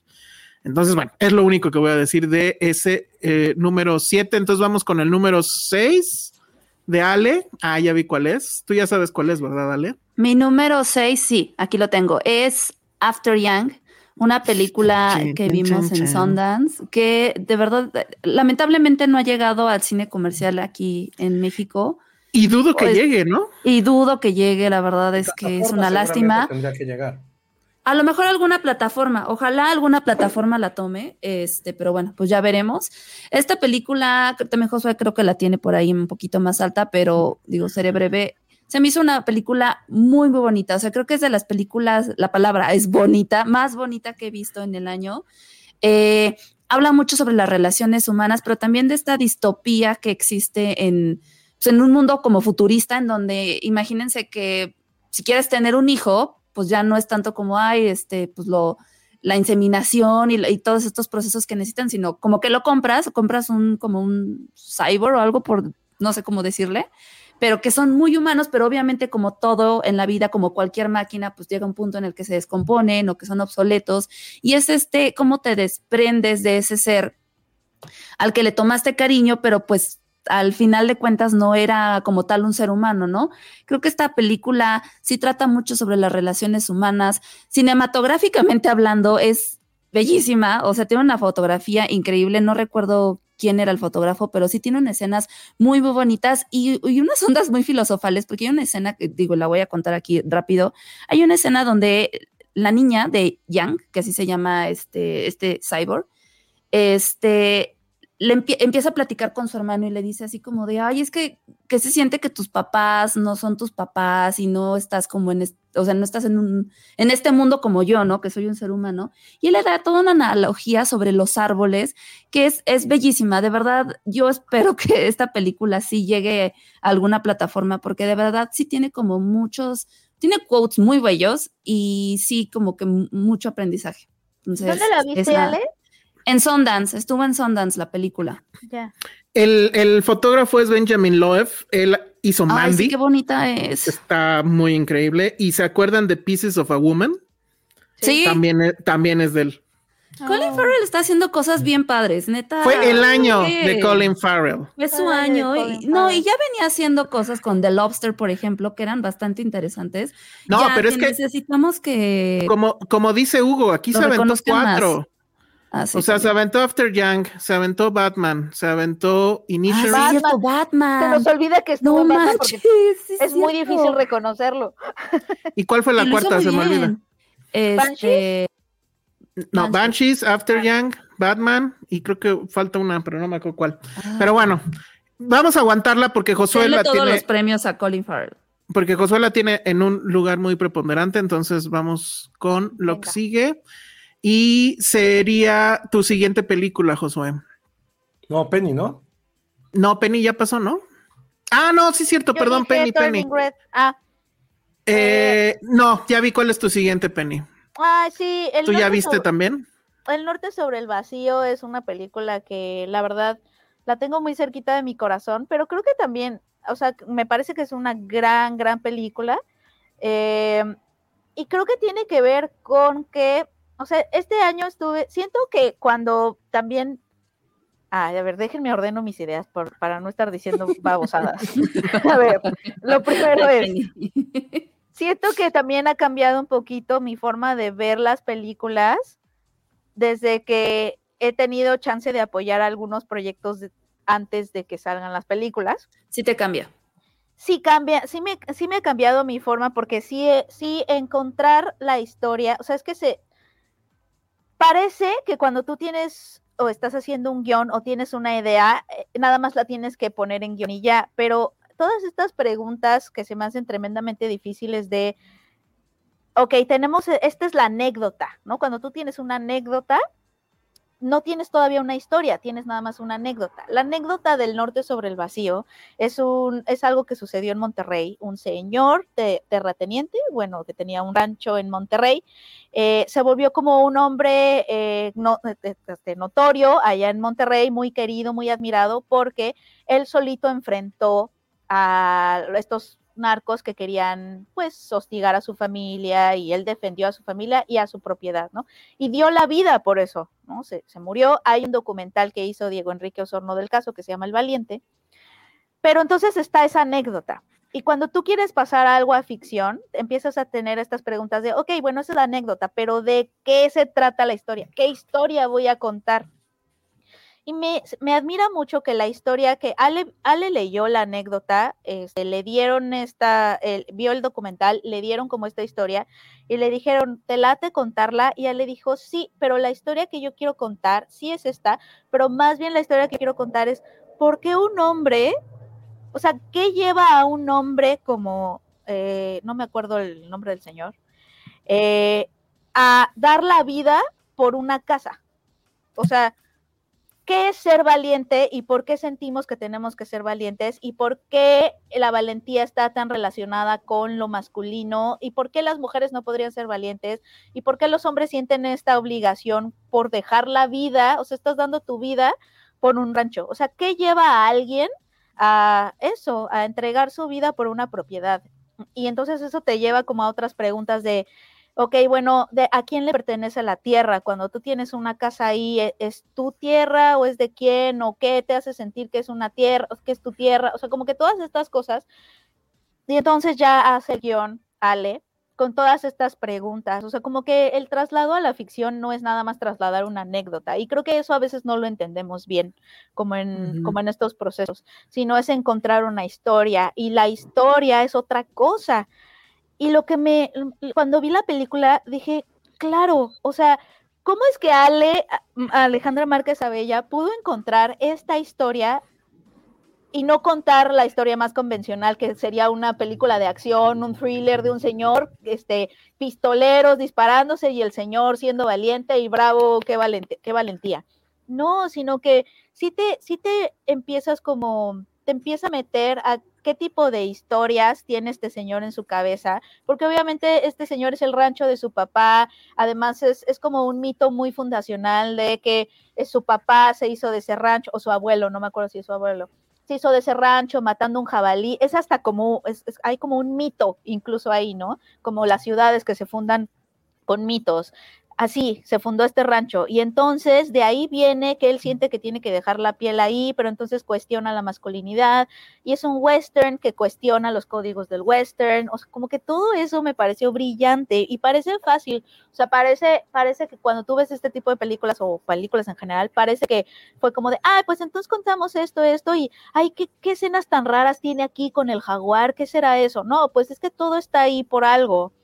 Y me pareció, o sea, conociendo ese proceso, me pareció brillante lo que hizo Alejandra eh, con esta película, ¿no? Sabiendo de dónde vino, que ya había un documental con una historia muy específica y que ella le dio ese giro para hablar sobre masculinidades, claro, ¿no? Para, para hablar del western con un western y metió a este personaje de Paloma, eh, ay, se me va su apellido de la actriz, ganó en Morelia, mejor actriz. Paloma Petra. Paloma Petra, este, meter este personaje, ¿no? De Paloma Petra como pistolera, no sé, como que las decisiones que se tomaron para hacer esta historia y darle la vuelta a una anécdota pues conocida y que básicamente parecía que era una anécdota ya hecha, parecía que era una película ya hecha, eso es a lo que me refiero, o sea, es, al, al- o sea, es, es alguien que da la vida por su rancho y pudo haber sido un western de acción muy atractivo, con un final pues conmovedor, ¿no? Le, le debe mucho Márquez Avellá, que no sé cómo lo encontró o fue chiripa, pero Gerardo Trejoluna, que es el que hace este señor, a Mm, este él es increíble patriarca, también. lo hace increíble. Yo, ah, yo la vi, me acuerdo que te hablé luego, luego de que la vi le di- y te dije, sí, me gustó mucho, Sí. pero luego vi que Márquez Avellá no le gustó de Fablemans, entonces dije, bueno, ya, adiós. No, no es cierto. No, pero la verdad es que, y lo mismo, ella hace lo mismo con, con todas sus películas y eso me gusta. Igual con las niñas, bien, como que ella agarra estereotipos ya hechos en nuestra cabeza, en ese caso la niña rica, en este caso el vaquero, ¿no? Ahorita que hizo la del astronauta, ¿no? O sea, eh, y los les da un giro, como a cosas ya hechas, que sentimos, historias que sentimos que ya están hechas, ella les da un giro y les encuentra profundidades inesperadas eh, y pone los y, y cuenta historias que no te esperarías ver en esa en ese tipo de película. Y me gustó, me gusta mucho esa sensibilidad. Por eso me gustó. Ok, bueno, perfecto. ¿Qué número fue? ¿Fue número? Creo que fue ¿Seis? Sí, uno, seis. dos, tres, cuatro, Sí, ¿no? seis. Sí. Seis, muy bien. Entonces ahora vamos con el número seis de Josué. Que adivinen cuál es su número seis. Nunca lo van a adivinar. Les digo, no vi Ni Josué, sa- ni Josué lo sabe. Hijo, A a ver. Vi estar fuerte. A ver, yo, yo, yo sé cuál, este. Ah, ya estás vi, viendo, Penny. sí, ya vi. Está viendo la lista. Estás No, no, no, no, no, Ay. eres la lista, Penny. O sea, Sí, la tengo. pues sí, pero Hijo, pues, a adivinen y busca. Ah, Ajá. pensé que eran los poderes. Digo, hablando de cine mexicano, se unieron dos películas mexicanas aquí. O sea, Josué, o sea, Josué poniendo cine mexicano en un top ten. ¿Ustedes pensaron que eso iba a pasar alguna vez? No, ya había pues, ya puesto. ¿Cuál? A ver, ¿No ni te pusiste Roma acuerdas. cuando fue Roma? Sí, Roma. Ah, bueno, Roma. Los lobos también. Ah, sí, Mm. cierto. ¿Cuál Bueno, a ver, ya di cuál, pero esta sí te la volaste muy cabrón. Pero bueno, A venga. mí sí me gustó muchísimo, aunque nadie lo crea. Ya di cuál. mi bardo, nadie se meta con mi bardo. No Es manches. una Dios. película que, que creo que la clave cuando, cuando la vi, y quizá también por eso me gustó y está mal, es porque pues me alejé directamente de quién la había creado, ¿no? Una proeza que solo tú lograste. No, no fue como pensar que si Ñarritu a mí, pues, es que a mí la, a mí no me cae mal su propuesta No ni su personalidad. ¿Cómo Me cae mal otras cosas de él, pero su personalidad pues, está bien, güey. Si el güey se quiere creer eso y lo, tiene los, las credenciales para hacerlo, pues, güey, aquí nos, en- nos caga que la gente a veces diga lo que es y así arriba la Virgen de Guadalupe y los taquitos y eso. Pero a mí la actitud de Ñarritu también no me cae mal, pero esa es otra historia. Bardo, ¿qué fue lo que. Bardo está bien coco, ¿eh, Josué? No, no, no, no, no hay abuelitas aventando la chancla ni hablando así de qué pena. Ay, pedo?". pero No, está este ver. Cortés en el Zócalo y los niños pero- pero, a ver, héroes. y- Pero lo de Cortés y los niños, lo de Cortés no tiene que ver per se con la, pregu- con la película, sino describiendo al personaje. Entonces, por eso lo de Cortés, por ejemplo, es solamente como una metadiégesis de lo que está haciendo el personaje. Pero eh, creo que sí es una película como, como hemos visto mucho durante este conteo, y ahorita vamos a retomar eh, del 1 al del, del 10 al 5 lo que hemos puesto. Eh, es una película que habla sobre identidad, habla eh, también una analogía que me gustó mucho sobre esta cinta, es esta cosa bíblica del hijo pródigo, ¿no? Que todos sabemos de qué va esa parábola que a mí se me hace nefasta de la Biblia, pero de este güey que arrepentido que llega otra vez a su familia, es como, órale, qué chido. Pero realmente lo que no nos cuentan es qué pasa después. ¿Qué pasa cuando llega este hombre que ha derrochado, que ha despotricado contra la familia, que en este caso es contra su familia y su país, y quiere volver a hacer las cosas? Es como, ¿qué, qué ocurre después? Creo que es, insisto, por el creador que es, pero también es un gran error no ver las grandes virtudes y los temas de lo que habla, que es un poco de identidad, también habla muchísimo de muerte y sobre todo también habla acerca de poder hacer las paces en cualquiera de los ámbitos con nuestros pasados y también con nuestros demonios. Y creo que si no se tiene esa virtud de poder apreciarla de esa forma, que cada quien está en su derecho a no querer hacerlo, si no estamos de una bien de un director, de un cineasta que tiene esa virtud de poder entablar, como los dije, sus propios demonios en sus películas. Entonces, a mí eso fue un poco lo que, lo que me gustó. Es una película que no entiendo por qué no te gustó a ti, esa sí es Daddy Issues the Movie. No, sí me- sí me gustó. Sí me gustó, pero jamás la pondría en un top 10. los- yo no pondría Top Gun. Ay, y la pues ya pusiste, ves. y no puedo creer que lo hayas puesto. Pero creo que Por eso también, creo que no sale lo suficiente de esta parte de reconciliación paterna que, que ahorita que decía Penny de qué pedo con el machismo en México, creo que es eso. O sea, que nunca hablamos y creo que en eso tiene como mucha sensibilidad eh, Elsa en poder descifrarlo. La- esas películas que tienen como esos temas. Creo que eso es bueno porque no hay muchas cintas extrañamente mexicanas que tengan ese valor de, de hablar acerca de la relación entre hombres familiares. Siempre es mucho más fácil hablar o criticarlas mamá. o de, o de tener justo con la parte materna, porque México y la Virgencita de Guadalupe y el 10 de mayo, pero nunca se habla acerca de la relación padre-hijo.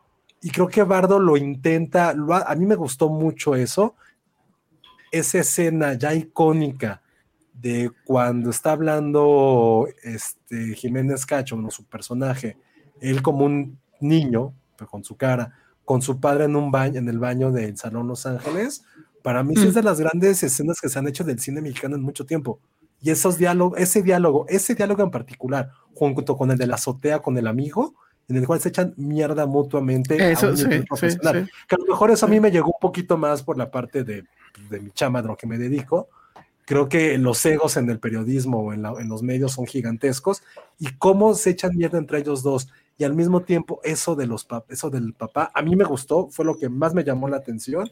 Y creo que es mi gran sorpresa del año porque yo hasta había ido, había ido a verla en un platino para dormirme, porque estaba seguro que me iba a dormir. Y así, fue como, güey, claro, cada escena Mira. tiene como algún contexto. Y también creo que es una gran, pero gran película con el perdón de Cuarón, esa sí es una película que habla esencialmente de la Ciudad de México. Entonces, Ok, bien. muchos Sí, eso puntos también. Para, muchos Eh, puntos para, para mi bardito. ahora- o- ¿Cuál es mi bardo qué? O la virtud de la ignorancia. Ya ves, no sabes ni cómo se llama, así de insoportable. Así de insoportable es. A ver, no, este, obviamente estoy troleando a Josué. A mí también me gustó mucho, pero el problema es, o sea, si tenemos que calificar el todo, o sea, la parte visual, creo que no tiene discusión alguna, ¿no? Sí ¿Quién fue el tiene director de fotografía, ¿te acuerdas? Darius Conji, Darius obviamente. Darius Sí, Conji. Ah, es que se me olvida su nombre. Él, gracias. gracias. Bueno, Y sí tiene efectivamente un par o tal vez más secuencias. por- yo rescato por lo menos dos, que es el baile, toda la secuencia del baile, incluso desde arriba de la azotea, Oye, lo que tú Hubo dices. muchos bailes en las películas este año. Hubo ¿eh? muchos bailes. No, y deja eso. quizá. En, en fácil 4 o 5 de mi lista es puro David Bowie, que sale en, en Bard. Ah, David Bowie estuvo muy popular este David año. Bowie estuvo Sí. cabrón este año, pero bueno. Eh, o sea, la parte técnica y la parte visual a mí me parece que es sorprendente. Lo que las escenas, toda la secuencia del Zócalo, incluido la famosa pirámide y todo eso, lo de los cuerpos que se caen, que eso se lo robó vilmente de un videoclip noventero de este, ¿cómo se llama? De Radiohead. Todo eso está muy bien, pero sí hay muchas cosas que son definitivamente muy mal, como lo de los niños héroes, como lo de cuando va a Televisa, que obviamente no dice que es Televisa, como el asunto de poner WFM en algún momento como de, ay, nadie se va a dar cuenta, pues ejemplo, obviamente no tengo una dimos duda cuenta. contigo y con Penny, porque sé que ustedes la vieron antes de su exhibición Y comercial. vimos la Ah, versión sí. de tres Sí, horas, ya además. Tres horas. ¿No la volvieron a ver después? No he podido, yo sí quiero, pero yo sé que Penny no es. Sí, sí te vas a arriesgar a eso. Sí, sí la voy a ver la semana Creo que eso de la radio que dices es lo que ven cortado. No, ya, No porque mi hermano ya, la vio. Mi Mm. hermano ya la vio y obviamente la tuvo que ver en Netflix y este, y dice, y sí, Sí. lo detectó también. Sí, sí, yo, la- sí, No, y además, bueno, eh, nada más paréntesis. Mi hermano en su momento trabajó con él en la agencia de publicidad. Y él, o sea, él la, la leyó de otra forma completamente diferente porque como él sí lo conoció en esa intensidad de, de- de los días de publicidad, entonces dijo, no mames, esto lo sacó de tal y esto lo sacó de tal, o sea, muy curiosa su- lectura. Sí, sí, sí, sí, estuvo muy loco. O sea, eso. pero para él, para él, él como, ¿cuál fue como su veredicto? No, la odió, la odió, pero odió. eh, porque él sí conoce a ese Iñárritu, el mamoncérrimo jefe, Ah. este, bla, bla, bla, bla, bla. o sea, Ah, yo ya. de hecho le dije, no, pero ve la foto, no, a la madre. Ah, fu- pero bueno. Ya, ya. Sí, Y- para y él otra cosa que- difícil también. sí, ¿no? sí. Y, y- y otra cosa muy curiosa de lo que tú decías, Josué, es que la escena con el papá totalmente es un tema masculino. Yo recuerdo justo que le dije a Penny saliendo, es que la escena del papá a mí me pegó porque es efectivamente lo que creo, yo sí siento con mi papá, ¿no? Ese, ese, ese, tema de seguir haciendo cosas para que él te diga que lo estás haciendo bien, para tener una palmada de él. Y Penny, ah, pues a mí me aburrió, o algo así dijo, ¿no? No, Pero, pero yo Pero creo, creo que es eso. cosa de, porque creo que sí es muy distinto. Por ejemplo, eh, pensé en ti, Elsa, en estos días que he estado con mis sobrinos. Mi sobrino tiene muchísima necesidad de estarle enseñando a mi hermano, su papá, este, cómo hace bien las cosas. Entonces pensé, en- porque el otro día, mira, Mm. papá, mira cómo en los columpios, mira, mira. Mira, hasta que yo le dije a mi hermano que lo veas, caramba, que lo veas, dile a Ay, no.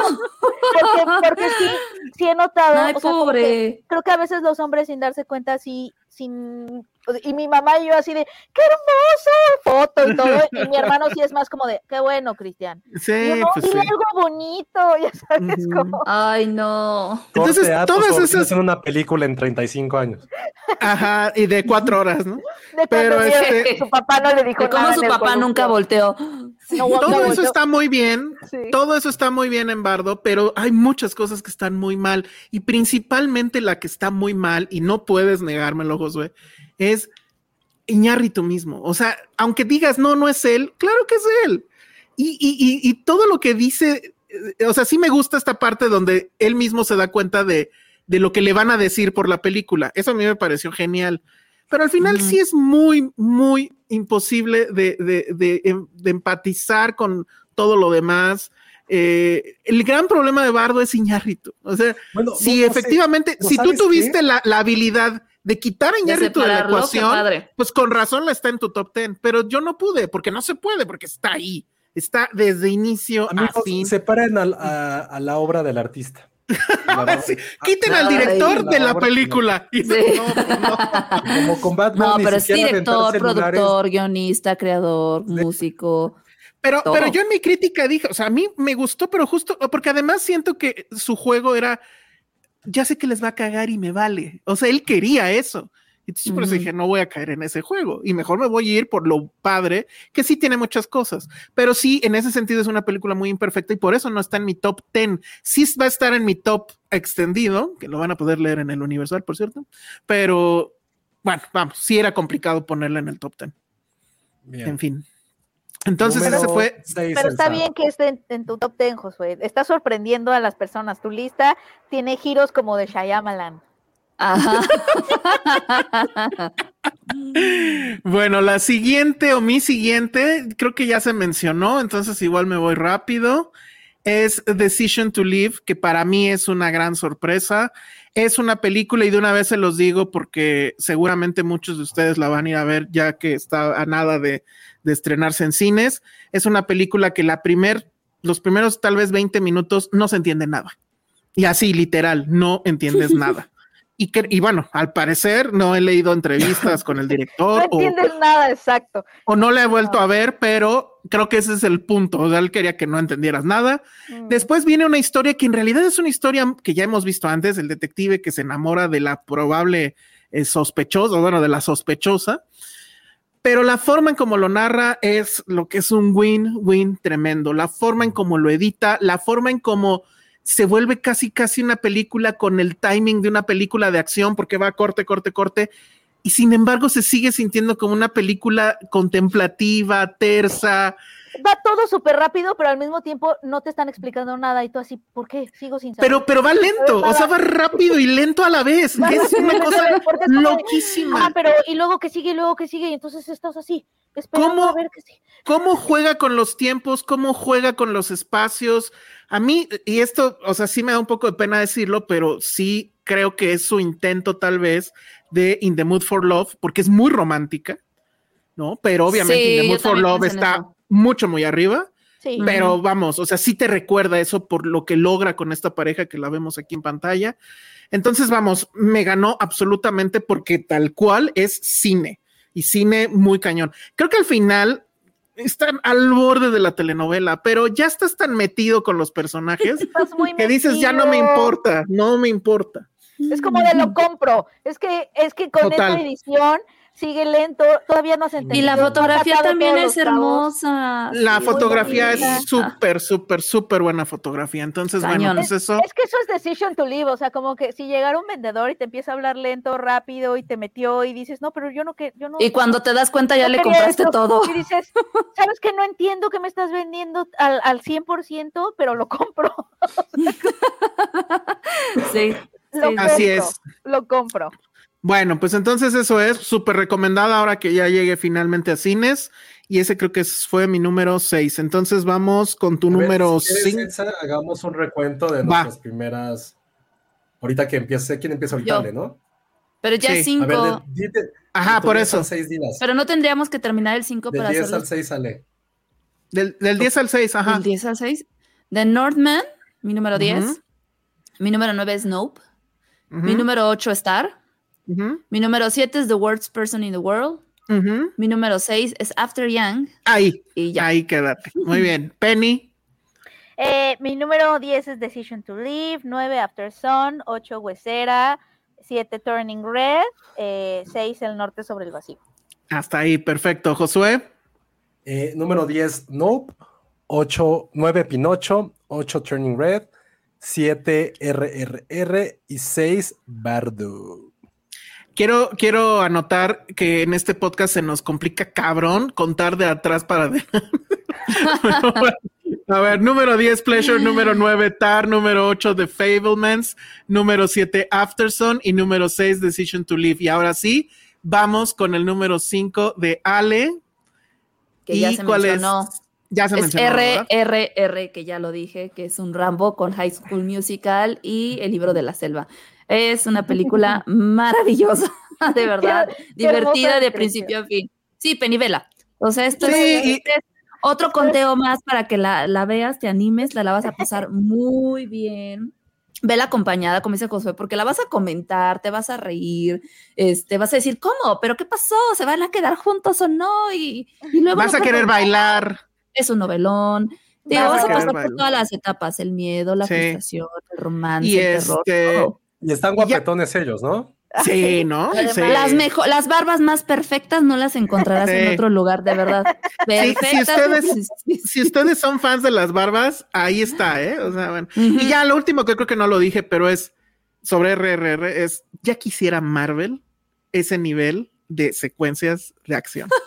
O sea, no mames. Sí, no Increíble, mames. increíble. Esa Entonces, batalla bueno. final, no mames. Sí. Bueno, desde la primera batalla. Sí, no, Dices, todo, ¿qué, todo. qué estoy todo. viendo? Sí, es Está muy cabrón. Bueno, entonces ese fue Número tu cinco. número 5, tu número 5, Sí. Penny, que a mí me gusta mucho tu número 5. Ah, sí, a ver cuál es mi número 5. Ah, The. Wonder es, es mi número 5. Oye, y miren, pues, miren qué guapa es Florence. Miren qué guapa es, es. es muy guapa Florence, la verdad es que es una ídola, eh, cada vez es más ídola con cada año. Eh, la- no me voy a extender mucho porque la comentamos aquí, pero, pero es esta película de Sebastián Lelio, sí es de Lelio, ¿no? Sí. Ujú. Ah, y yo. ¿Quién la dirigió? Este, eh, sí, está eh, es en la Inglaterra, ¿es Inglaterra o Irlanda? Es Irlanda. Es Irlanda, Es ella va de Inglaterra a Ella Irlanda va- del va año no sé cuál. es esta enfermera eh, inglesa que va a la Irlanda rural en esta misión porque hay una niña que supuestamente está viviendo sin comer, ¿no? Y entonces este como conclave o comité de hombres la contratan como para observarla y dar fe de, de- de eso, ¿no? Y obviamente está el científico que quiere que sea una curiosidad científica esta niña y está el padre eh, que quiere que sea esta niña un milagro, ¿no? Entonces un poquito les conviene que sea cierto que esta niña puede vivir sin comer y pues obviamente llega, observa, pasan ciertas cosas, pero lo que me gustó mucho es lo que ya habíamos hablado de cómo Eh, desde el principio te dice, mira, esta, esta es una película sobre historias, sobre las historias que queremos creer, sobre cómo las historias nos crean a nosotros y crean el mundo. Y, y las historias y las creencias y desde el principio te coloca en este foro y es increíble esa primera toma, cómo te mete al set de la. Irlanda rural del siglo XVIII, XVII, eh, dándote a entender que sí, o sea, que no estás viendo la realidad, sino que esta es una historia y que obviamente las historias van a tener un lugar muy importante en lo, todo lo que pasa en la trama y con esta enfermera que ella trae sus propias historias, la niña en sí misma es una historia y la eh, familia de la niña que también necesita que ciertas historias sean verdad para encontrar redención, ¿no? Y pues Eh, eso, gran gracias. actuación, gran actuación de ella. En realidad de todos, pero ella está fabulosa. Y lo que yo también comenté en su momento, me encanta que es una película que dice hay, hay un lugar donde la ciencia y digamos, no sé, la superchería o no sé, la- o la religión, pues, La fe, ¿no? la fe se traslapan. Existe ese lugar. Y es justamente en la necesidad de creer en las historias. historias. que nosotros, nosotros nos contamos, ¿no? Entonces, Claro, porque no, no exime a la ciencia, la ciencia también son historias, ¿no? Aja, o sea, Eh, también tiene Pero también cómo te aferras a este fanatismo y cómo También. a través de ese fanatismo terminas dañando a otras personas. Eso, eso Exacto. está bien interesante también. Exacto. Entonces, bueno, pues ahí Sí, está The Wonder. También no logró entrar en mi top, pero yo la amé muchísimo y Florence Pugh está increíble. Bueno, Florence entonces, uf, ojalá.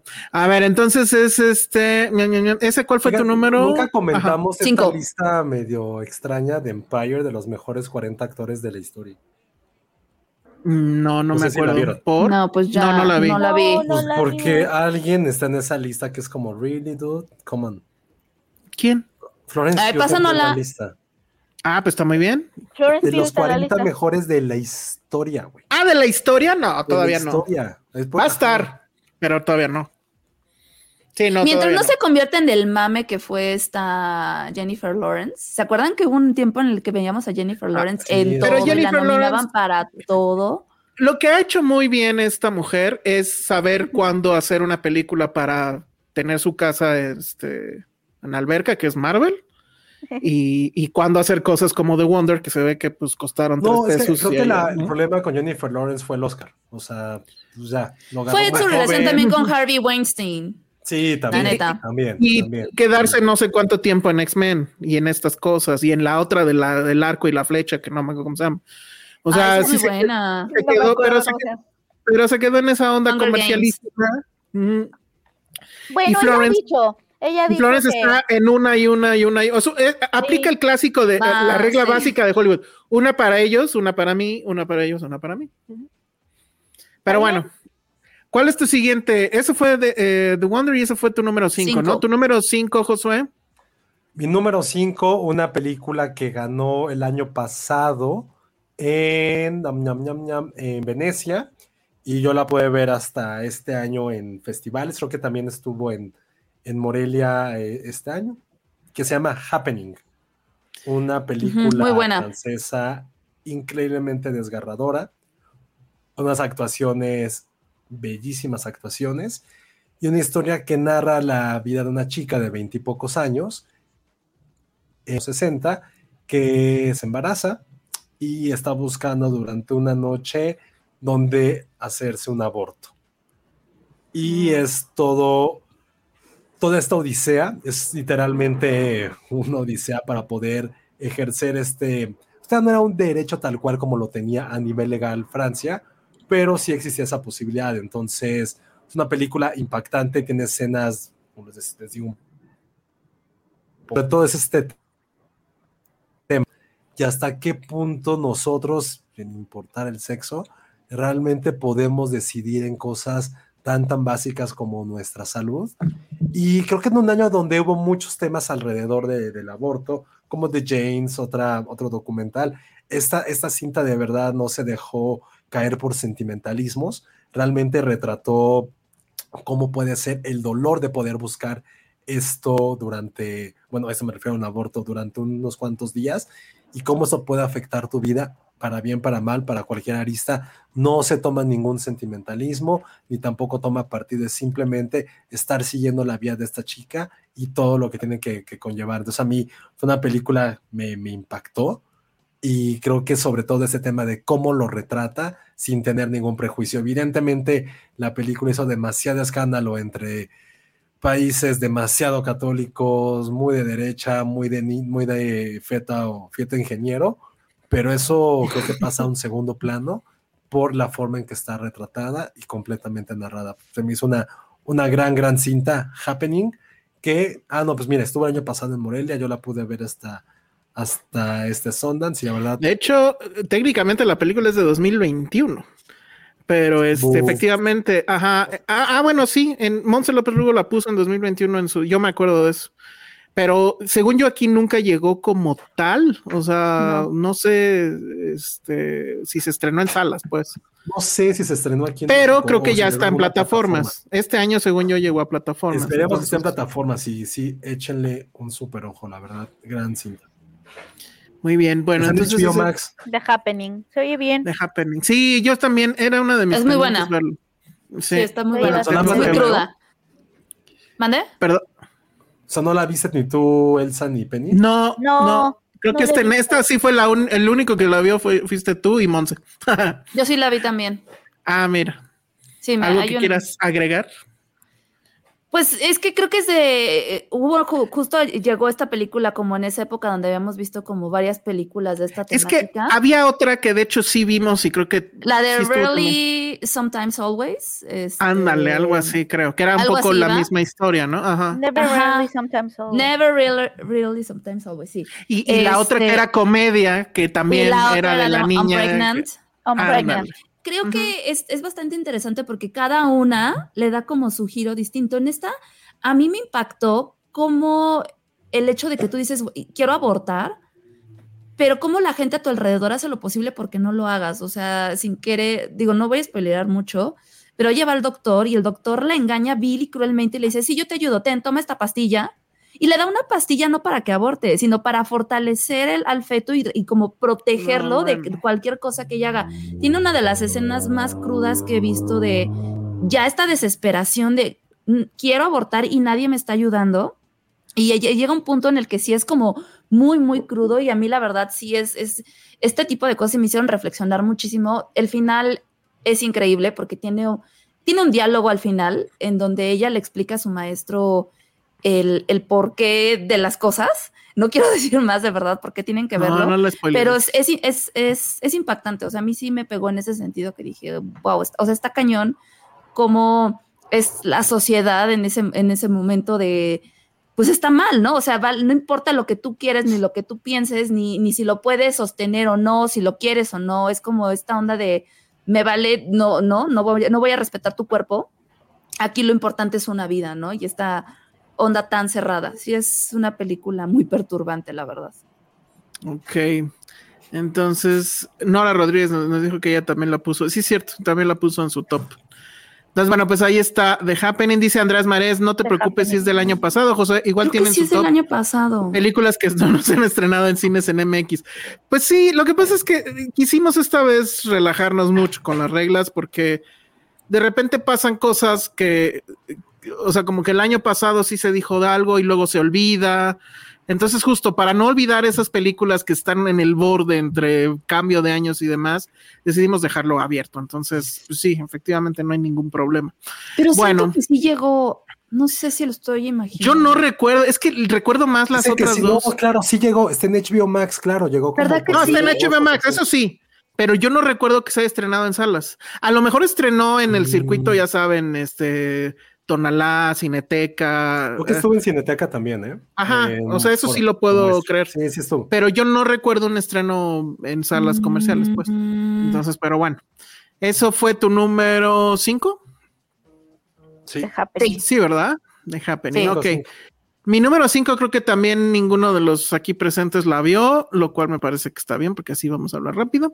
Y es eh, Moonage Daydream, el documental sobre David Bowie, mm, que bueno, definitivamente fue la experiencia, la segunda mejor experiencia inmersiva del año, una película que se tenía que ver en IMAX, estuvo muy pocas semanas, de hecho creo que nada más estuvo dos semanas en IMAX, y si son fans de, de David Bowie, es un must, porque es el artista hablando justamente de cómo él entendía el hacer arte, cómo él entendía eh, no nada más el asunto de las canciones, porque él era un artista total, 360, y, pero que, que te hablaba de la soledad, te hablaba también como un poco se conecta con The Fabermans en el sentido este de que cómo el arte te va a costar, ¿no? Y cómo te va a, a costar en la vida y en tus decisiones y demás.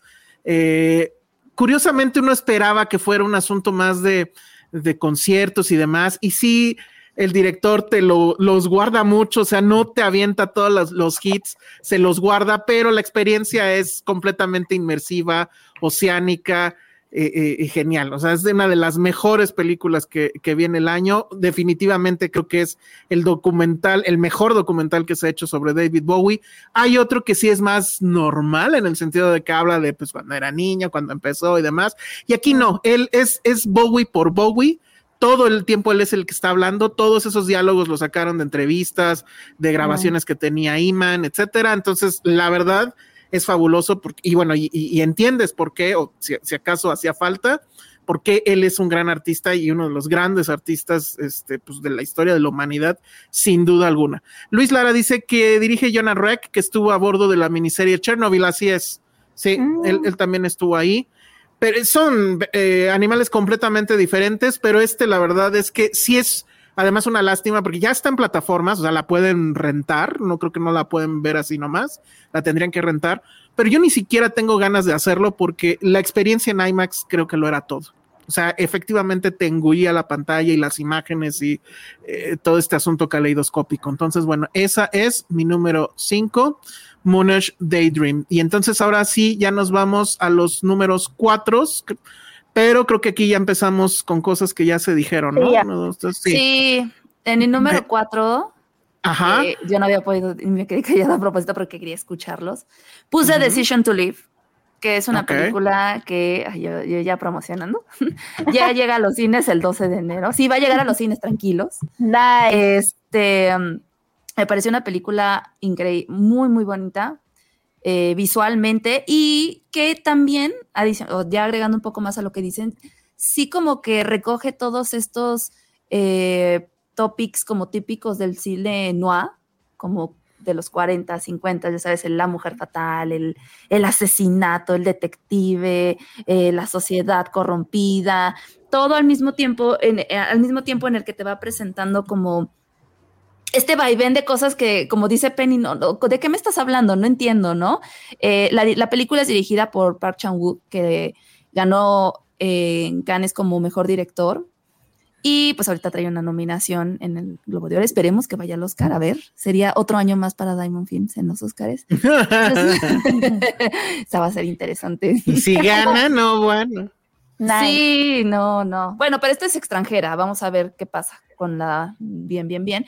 Pero bueno, aquí el director también hace un juego de miradas que no, a mí me recordó mucho también a esta película que me encanta, este, El secreto de tus ojos.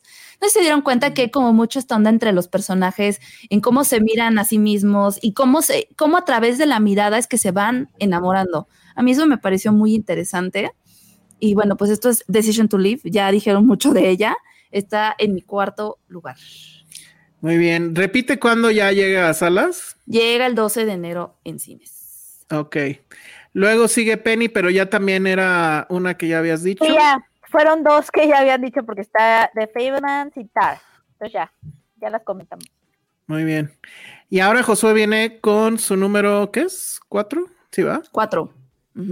¿Cuál es tu número cuatro, Josué? Sorpréndenos. ya se congeló Josué. Ya se le olvidó cuál era. Sí. Ya, es que esta voy a irme muy rápido porque nadie la vio. Es sí, una nadie la vio. De, ¿Cuál es? También que puede ver en Sundance. Que se Hasta llama que la diga pondré. Alone.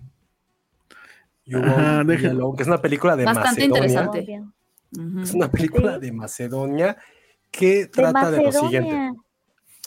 Es, eh, es una bruja, es una bruja que secuestra una niña para apoderarse de su cuerpo. Mientras va creciendo, empieza a experimentar el mundo y quiere probar lo que significa ser humano. Entonces empieza a cometer diferentes actos con animales, con seres humanos, con cosas vivas, para poder realmente saber qué significa, qué se siente y cuáles son realmente los retos de un ser humano y no simplemente de un ente como es ser una bruja.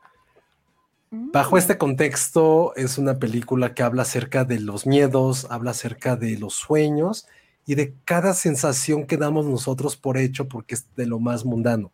Pero creo que esa sensibilidad con Numi Rapace como, como protagonista y muy, muy, muy de la escuela, quizá de cineastas un poquito más convencionales como Terrence Malick, tienen esa sensación, los diálogos también tienen como ciertos tintes poéticos, eh, también sentí que hay como una pequeña influencia, eso puede ser que ya los desmotive para verla, pero también algo que, que se ha caracterizado muchísimo al cine de, Carlos Reigadas, es eso, es la fotografía, cómo se va unificando con los personajes, cómo van variando, evidentemente al estar eh, narrada en el siglo XVIII en Macedonia, pues todo es con luz natural, eh, estos grandes paisajes, pero lo que a mí más me gustó y que sí tuve mucho tiempo que la, la tenía en mi cabeza, era esto, es como las sensaciones y cualquier situación que ya damos por sentado, para nosotros es completamente banal, para la persona que está a nuestro lado, a unos kilómetros o del lado, al otro lado del mundo, puede significar, es, puede significar un universo, una atmósfera, un clima, un propio universo. Eso creo que la película lo hace de una forma tan, tan sutil que a mí tan, me, me, marcó. O sea, sí creo que fue una película que, que sí me quedé así de, wow, la acabé de ver y fue como, ¿qué carajos acaba de pasar? y creo que esas sensaciones pues pocas veces ocurren y mucho más difícil que puedan ocurrir cuando la estás viendo en la oscuridad de tu casa. O sea, no fue, evidentemente no la pude ver en el cine, pero esa sensación, sí, o sea, pocas películas lo han logrado y yo, You Won't Be Alone para mí, una gran joya que no sé dónde la puedan ver, perdón. No quería poner. Se puede alquilar. Se puede alquilar en prácticamente todas las plataformas. Y Tip está en 4K en Apple TV. Ah, súper bien. Sí lo vale. Entonces, 4K, ¿eh? sí. Está buena. Uh -huh. Véanla, sí. Wow. Yo sí la quiero ver. Sí la, sí la ah, voy a ver. Yo también, se oye muy bien. Va, entonces You Won't Be Alone, ese fue tu número, ¿qué número? Mi número 4. Tu número cuatro, mi número cuatro es una que ya mencionamos, Nope. Eh, entonces no, no me voy a, a detener mucho, solamente decir que, o sea, como que Nope tiene muchas interpretaciones y para mí una de ellas es que en el fondo es una película que habla otra vez de cómo hacer cine o del compromiso que requiere hacer cine. Este hombre que, que da la vida por tener la, la toma perfecta y este asunto para mí, el, el- el gran monstruote, eh, pues es una metáfora sobre el CGI y todo lo, eh, eh, todo lo artificial en el cine y cómo pues todavía hay una parte de los cineastas que hacen resistencia y que justamente dicen no, no vamos a dejar que nos engulla la gran máquina artificial, sino que todavía podemos hacer este otro tipo de cine. Y creo que, bueno, hay otra película que voy a hablar más adelante que habla exactamente de lo mismo, aunque no pareciera, según yo. Entonces, por eso para mí Nope es muy importante y por eso está en ese lugar tan, tan alto. Entonces, ahora sí vamos con los top 3, ¿no? Así es. Así es. Que curiosamente, el de Penny, ¿cuál es, Penny? Ah, Ahí me, ja- me, me, me, me meto yo con Nope en el 3 también. Bien. Sí, no, la disfruté un montón, la verdad. Este, sí fue de las películas que más disfruté. Muchísimas sorpresas. eh, la inteligencia de Jordan Peele para no ser tan Jordan Peele, o sea, justo lo que no nos gustó. no nos gustó en The Twilight Zone, que era como muy in your face, toda, todo el mensaje, ¿no? Social, la denuncia social, etcétera. Y no que, y no que esta película no esté desprovista de ideología, porque no, pero siento que es muy, muy inteligente la forma en que va metiendo como estos comentarios. Y al mismo tiempo, yo no he podido olvidar esa escena de la tortilla, ¿o qué? El globo. El sombrero, era como un el Como sombrero. sombrero. la mantis religiosa. Ah, el sombrero. tan explícita, tan, mira, te la voy a enseñar aquí en IMAX absolutamente, en una película en Ujú. donde justo se está hablando de que lo mejor quizá es no ver a los ojos a esta criatura, pero nosotros sí la vemos absolutamente mientras las personas en este universo so- más bien sobreviven quienes no la ven a los ojos. Eso de que tengan que bajar la mirada para no ver en un contexto en donde nos la pasamos viendo y capturando con nuestro celular, etcétera Ujú. ya lo comentamos, no estoy súper repitiendo nuestros greatest hits de esa, de esa, de esa, de esa- de esa conversación, pero, pero sí, no, sí, creo que sí la amé. O sea, creo que lo que me pasa con esta película es que la amé. Qué fuerte. Mm. Creo que es la primera y única película que está en la lista de los cuatro. ¿Ah, No, sí? ¿Está en la tuya, Ale? Mm, Turning sí. Red No. no está en ¿Sí? los cuatro. No, porque Elsa No. quiso poner otras cosas. Él se Ajá, pasamos la una mía. hora hablando de Turning Red. No, Sí, lo siento mucho. vienes a arruinar todo. No, ahí No, está. Nope. Nope. Nope estuvo No. en mi 8. Ah, no, entonces ya está. Fue mi, ¿qué? ¿Cuatro? Tu tres. Y Josué la puso hasta abajo. Mejor critiquen a Josué por ponerla hasta abajo, a ver. Yo también la puse hasta abajo, está en el. Ah, bueno, sí. tú No, pero él la puso en el No, yo sí 10, la o puse en sea. el 10 y un- poquito más y se va. Yo 9, y yo 9, sí, cierto. Si hubiera visto otras películas en festivales, me hubiera parecido, la neta. Ah, ¿ya ven? Ah, hijo. Probablemente yo Todo también. mal. No, no, no. Pero sí es no. buena, sí es muy buena. No, yo Pero creo que sí es un Red- trabajo. Turning Red tiene ahí un giro de tuerca que pronto sabrán. Sí, Tony no tiene un Sí, asunto sí, ahí, sí, pronto sí. lo sabrán. Bueno, pero este, yo sí creo que Nope sí es un trabajo mayor. O sea, definitivamente. Sí, Bueno. es, es muy, muy buena. Sí, yo también lo admití, ya que empezamos a platicar de ella, Sí, sí, sí, hay sí. muchísimas cosas, Muchos detalles, la, la finura de este guionista más allá de, de la parte de la dirección. Digo, creo que estaría bueno volver a verla, porque puede ser que el impacto de lo que sabes que va a pasar disminuya o podamos encontrarle diferentes, diferentes lecturas. Creo que sí es una película un poco tramposa en eso. Habría que darle otra oportunidad para ver cuál es como ya realmente su legado en la segunda, en la segunda vista. Porque sí, la primera es impresionante, muy a la Jordan Peele, que yo vi en el avión Get Out y ya le perdí un poquito de amor porque ya que la ves por primera No. vez se pierde, se pierde completamente la sorpresa. O sea, ese es Bueno, el shock sí. de la primera vez. Y fue así como de, "Oh, sí. no digo que no me guste, pero ya no está en el pedestal que yo la tenía. Y siento, me conozco que creo que va a pasar un poquito con no, pero eso no le quita en absoluto. No creo porque una siento que gran es. no, no, no camina con el asunto de la sorpresa, creo. Ah, es O sea, eso que iba a decir. Poco, justo. poco, un Poco, No, poco, porque pero la verdad- hay más cosas alrededor, hay más cosas. Sí, y, y en cambio Get Out, pues sí, a lo mejor caminaba un poco más con la sorpresa. A mí lo que me sigue gustando de Get Out, pues es la determinación de no acabarla de la forma, en, o sea, de tener los huevos, pues, de decir aquí sí van a ganar los negritos. y, y sí, se va- o sea, no va a morir este güey, ¿no? Entonces eso me parece que es genial. Bueno, Sí. entonces, ¿ese fue tu número qué? Ah, no, es que ese fue tu número Están 10. en el tres. Pero más bien está en el 3, ajá, tu 3. Ah, no, ya te habíamos preguntado, sí, ¿verdad? Porque fue A mí no Pinocho. me preguntaron mi tres, pero lo digo, es Pinocho. Es Pinocho, ajá. Y Sí. pues ya, ¿quieres decir algo al respecto? Pues mira, nada de lo que ya se haya dicho antes. Este, creo que ya nos contestamos todos de la batalla Red Pinocho. Pues para mí sí, creo que gana Red. Ya lo, ahorita ya viendo cómo está posicionado Red en mi Así es como sí. Filmsteria perdió la Ah, oportunidad de tener una beca.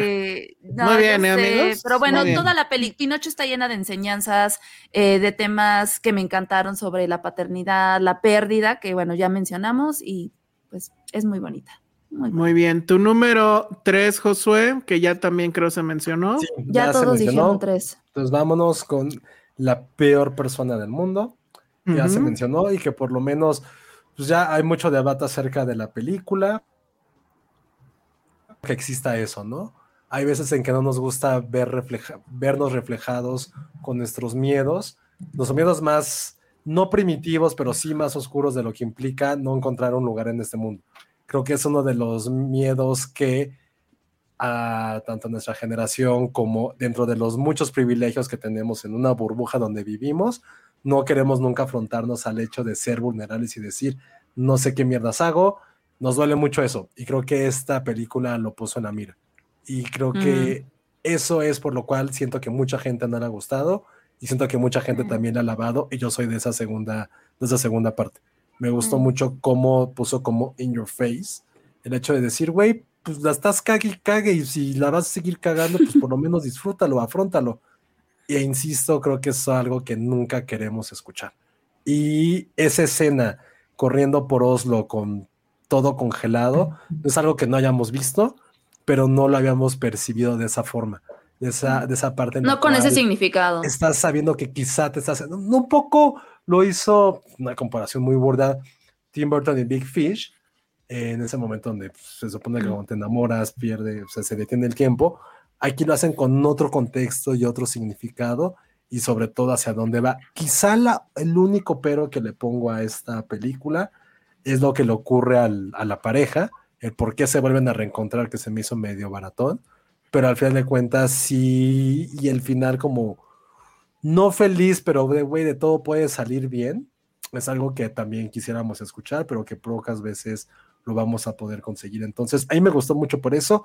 Y a la gente que a lo mejor, porque hay muchos comentarios de que no les está encantando, piensa lo que puede hacer por eso. Y no tiene nada de malo. A mí tampoco me gustan cosas que no quiero escuchar, pero cuando lo ves en el cine es como de fuck. Y creo que eso es la gran virtud también que tiene esta película. A mí, a mí me gusta mucho que la tengan en tan alta estima cuando para mí, y a ver, aquí vienen los abucheos y, y- y los jitomatazos, es una película que toma muchísimas cosas de Woody Allen. Entonces, eso pero a ver, lo aplaudo. Separemos la obra del artista. como No, claro, pero, pero sí, no. Sí, bueno, ustedes sea no lo- lo hacen, pero Y sea, no. Nadie sí. te va a buchar por Woody Allen a No, menos para que uses a Woody Allen en Turning. Red. Ahí sí. ahí Sí, ya. Eh, Penny estuvo de acuerdo al final conmigo entre la conexión Ah, Allen con a ver, Penny, no lo hagas por necia. O sea, no tiene lo que, lo que dije fue que Charlie del Río dijo lo mismo. Pues sí, Ahí porque pues ya. No, pero. No, que ya lo hayan dicho dos personas no implica que. Ay, güey, ya. No, es como decir, es que esta escena de The Worst Person donde justo lo que nos pone Hugo Hernández, o sea, está a ese nivel. De esta escena en la cual se detiene el tiempo es igual a Gonzalo Vega en la novela Los David en el espejo. Ah, pues era, sí, cierto, No. eso nos dijeron ese día. Y Pero tiene sí es razón, y tiene razón, tiene razón. Aceptemos las influencias. Bueno, muy bien. No, pero Entonces, el problema es para cerrar la idea que dice Elsa, Ujú. sí, 100% tiene una influencia de Woody Allen, si él supo hacer algo durante los 70 sobre todo, sí ujú. fue poner en tela de juicio las relaciones que estaban pasando en un mundo, en un Estados Unidos, mejor dicho, post guerra de Vietnam, que ya era todo como de, güey, vamos a volvernos un poquito locos y que después tuvo evidentemente sus consecuencias en los 80 con todo lo que pasó, como con este movimiento un poquito yuppie. Entonces, sea lo que sea Woody Allen, sí es de los grandes escritores de, de relaciones personales en la historia. Y sí, estoy muy de acuerdo, sí tiene muchísima influencia de, de Woody Allen. Mira, y ya Es están diciendo-. Y ya están también diciendo que, que en Teresa con Angélica Por pásenoslas, está increíble, increíble que nos, los- que nos las pasaran. Esa de Teresa sí, no, no la entiendo en absoluto, pero qué chido. Sí, yo tampoco. Pero bueno, entonces ese fue tu número. Nada más, o sea, me comentó, dice Ana Fox que está traumada con, las, con los diálogos. Yo no los recuerdo mucho, tenía esa obsesión antes por escribir diálogos, pero igual si tienes unos, pásamelos, aunque sea para mí. O sea, mándamelos ahí por Twitter o por Instagram, porque sí siento que no, la, no los puedo apreciar y siento que tiene muchísimos diálogos, como insisto, muchas de las películas de Woody Allen tienen diálogos exageradamente bien escritos. Ok, oye, bueno, nada más un ligero paréntesis. No sé qué pasó con tu audio, Ale, que de repente se empezó a escuchar así como que te tuve que poner en mute. Pero bueno, si quieres hablar, pues desmuteate. Ok. ¿Qué se oye? Ay, Sí, raro. súper fuerte, no sé por qué. Me ver, late que se desconectó tu micrófono, el, el No. A principal. ver, lo voy a, o- lo voy a volver a conectar. y No, ya te escuchas bien. Ya listo. ¿Ya? Ya, Ahí. a lo mejor muy Desde No sé nada. No sé, a lo mejor estabas muy cerca, no sé. Pero bueno, ya estamos ahí. Ok, entonces ese fue tu número, ¿qué, Josué? Ese es el, El- número. La medalla de. Ahorita estamos con la medalla de bronce. Ay, sí me hubiera gustado distribuir esa peli. Una medalla de bronce. Ah, pues sí. Ah, ¿y, estuvieron, estuvieron cerca, Ale? Era nuestra, la dimos en Ah. subdistribución. ¡Ah! Porque era tan chiquita que decían, ay, denle en subdistribución. Y yo, no, sí la quiero Ah. estrenar. Claro. Sí, pues esas cosas pasan. Pero bueno, Sí. Bueno, pues mi número tres es una película que Josué no sé y sigo sin entender por qué la odia. Es definitivamente un odio Una- irracional una pequeña- un pequeño ¿Por qué? vómito porque estoy muy mareado. porque la película es prácticamente una película perfecta. Se llama Top Gun y aunque pues en, eh, eh, en la superficie es una secuela de un éxito ochentero, un éxito ochentero que además a Josué sí le gustaba, pero bueno, y a mí no, de- de- y sigue sin gustarme. A mí tampoco Pero- me gusta ese, pero esta sí. pero esta hace las cosas increíblemente bien. Es una película muy bien narrada, muy bien hecha. Las secuencias de, de acción que dice Josué que es como subirse a no sé qué madre de McDonald's, yo no entiendo. O sea, ¿De no sé de qué estás hablando, Josué. ¿Se No hay, de- no ¿te hay ni un ahorita- videojuego ni nada que Tengo se le compare a esto. No, pues ya no existe eso, ¿no? A ver, di tu no. ¿Te acuerdas, Penny, que en Perisur y en el Ajá. Parque Hundido, en el McDonald's, había como una navecita que era un simulador y te metías como con seis personas? Ah, cañón, sí. Y que solo veías como la escena y nada más te ibas moviendo. Ah, sí, sí, sí, sí. era Eso muy es Top Gun, es como, güey, no estoy viendo cómo estoy viendo la fum, fum, fum, es como, Güey, ah, pero eso es, eso sería Top Gun igual la primera. Y a la primera jamás sí. sacaste esa referencia, mira, jamás. Para, para ti Top Gun la primera de era un asunto de... Ay, sí he sido fan de de Top Gun. Bueno, Jamás, jamás. en fin, el chiste es que esta película es eso y está muy bien narrada y tiene muy buena acción y la verdad es que es una película que te mantiene desde principio a fin. Yo ayer me di cuenta que ya se puede ver libre en algunas plataformas, le puse y no pude, de- o sea, no pude quitarle, o sea, me seguí. Pero para mí, o sea, lo que le da el plus es que esta película, de nuevo, para mí, habla de cine y es el personaje de, de Tom Cruise que es esta idea del- de, hacer el cine a la antigua, de hacer las cosas análogas, de que las escenas de acción tienen que suceder en pantalla y no en, en ceros y unos y en la computadora. Todo eso creo que está muy bien trazado en la conversación que sucede al principio, cuando él le dicen, tú ya eres un este, dinosaurio, estás a punto de morir, tú como, o sea, serás el gran piloto y podrás viajar a no sé cuántos Max, pero ya ahorita lo hace eso los drones, no necesitamos pilotos, ya no te necesitamos. Y eso es algo que el cine le medio dijo en la pandemia a, Tom Cruise y él se resistió. No quiso estrenar esta película en plataformas, se aguantó aunque perdieran lana o en ese momento perdieran lana a que llegara a la, gran pantalla. Se sigue negando usar CGI para las escenas de acción. Él se va a seguir aventando de, no sé, de donde sea y haciendo todo por entretenernos y por el cine. Él un día se va a matar y se va a matar por nosotros, literal, como el señor. Entonces. Ay, como Juan Escutia, ¿no? No, bueno, tampoco, pero no, creo que es más inteligente Tom, eh, este, Tom Cruise que Juan Escutia. Pues mira, pero, es cienciólogo, entonces eso de la inteligencia. Esa es la única parte de él que no, no me encanta. A mí me pero, da demasiado. Sí, pero hace, me parece que es fabuloso. No fue en esta, creo que fue en Misión Imposible, donde se coló este audio de que los regañó durísimo porque lo que Ah, estaba en juego en- es la industria y los Fue por esta, empleos. ¿no? gente- Cuando no, estaban creo que- grabando. creo que ¿Fue misión? Por la, por las nuevas de misión, porque ya ves Ah. que es un parte 1 y parte 2. Entonces, creo que toda la película encierra muy bien esta filosofía sobre lo que es el cine o lo que debería de ser el cine o lo que puede dejar de ser el cine. Y yo por eso la celebro y por eso está en mi lugar número 3. A principios de año y muy se estuvo en mi top 1, pero vinieron dos cosas. Bueno, una ya estaba y no había dicho que iba a pasar eso, y hubo otra ahí que se coló. Ahorita van a ver cuál, pero definitivamente Top Gun es película definitiva, de, de- definitoria, perdón, de 2022. Y que bueno, Avatar ya le pasó encima, pero estuvo prácticamente todo el año como la película más taquillera de, de- del año y, y, bueno, no sé de los tiempos de qué número estará. Eso es, la verdad sí fue una película muy digna de Tom Cruise. O sea, yo no soy fan de, del género de acción y por eso no la puse en mi top, pero incluso como no fan del género de acción, yo la disfruté mucho y me gusta, ven que es toda meta y es él diciendo cosas también Ujú. a través de esta película y, y también poniéndose en un lugar como de, sí, o sea, ya sé que estoy viejito, Pero y diciendo eso, Y ¿no? O sea, siendo más vulnerable. O sea, Ah, él se sabe, él sabe que está saliendo de moda y es y, y- y lo mete ahí en la película, entonces eso me pareció me pareció una decisión muy lista. Muy bien. Josué ya está cantando, me parece bien.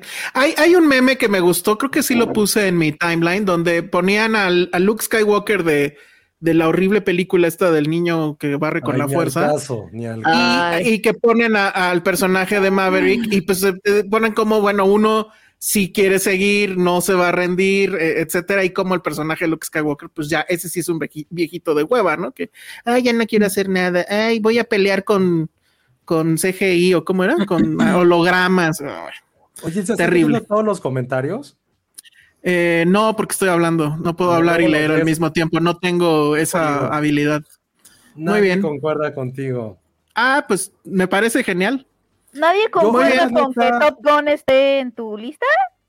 Nadie, No. concuerda con que, nadie concuerda No, con que Bardo está en tu lista y nadie hizo alaraca No, al respecto. Bardo, Bardo tuvo mejores comentarios que Top Gun. Pero Ah, bueno, ese no es el punto. Muy bien, bien Yo- por yo sí-. Yo sí estoy anonadado de que hayas puesto esto.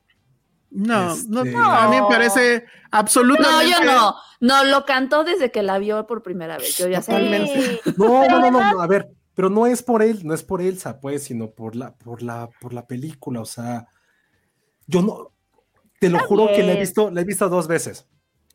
La he visto dos veces. ¿En- los dónde? juro- se los En una pantalla de No televisión. importa, perdón. No, sí importa, no totalmente importa. ¿Cómo viste el padrino por primera vez en tu vida? ¿Cómo Sí, pero no, Ciudadano en este No caso, eh, te, te digo, en este caso importa. Si eso para ti le resta puntos, Pero está bien, no, pero en no, este no. caso importa. Porque justo ese es el eso, argumento.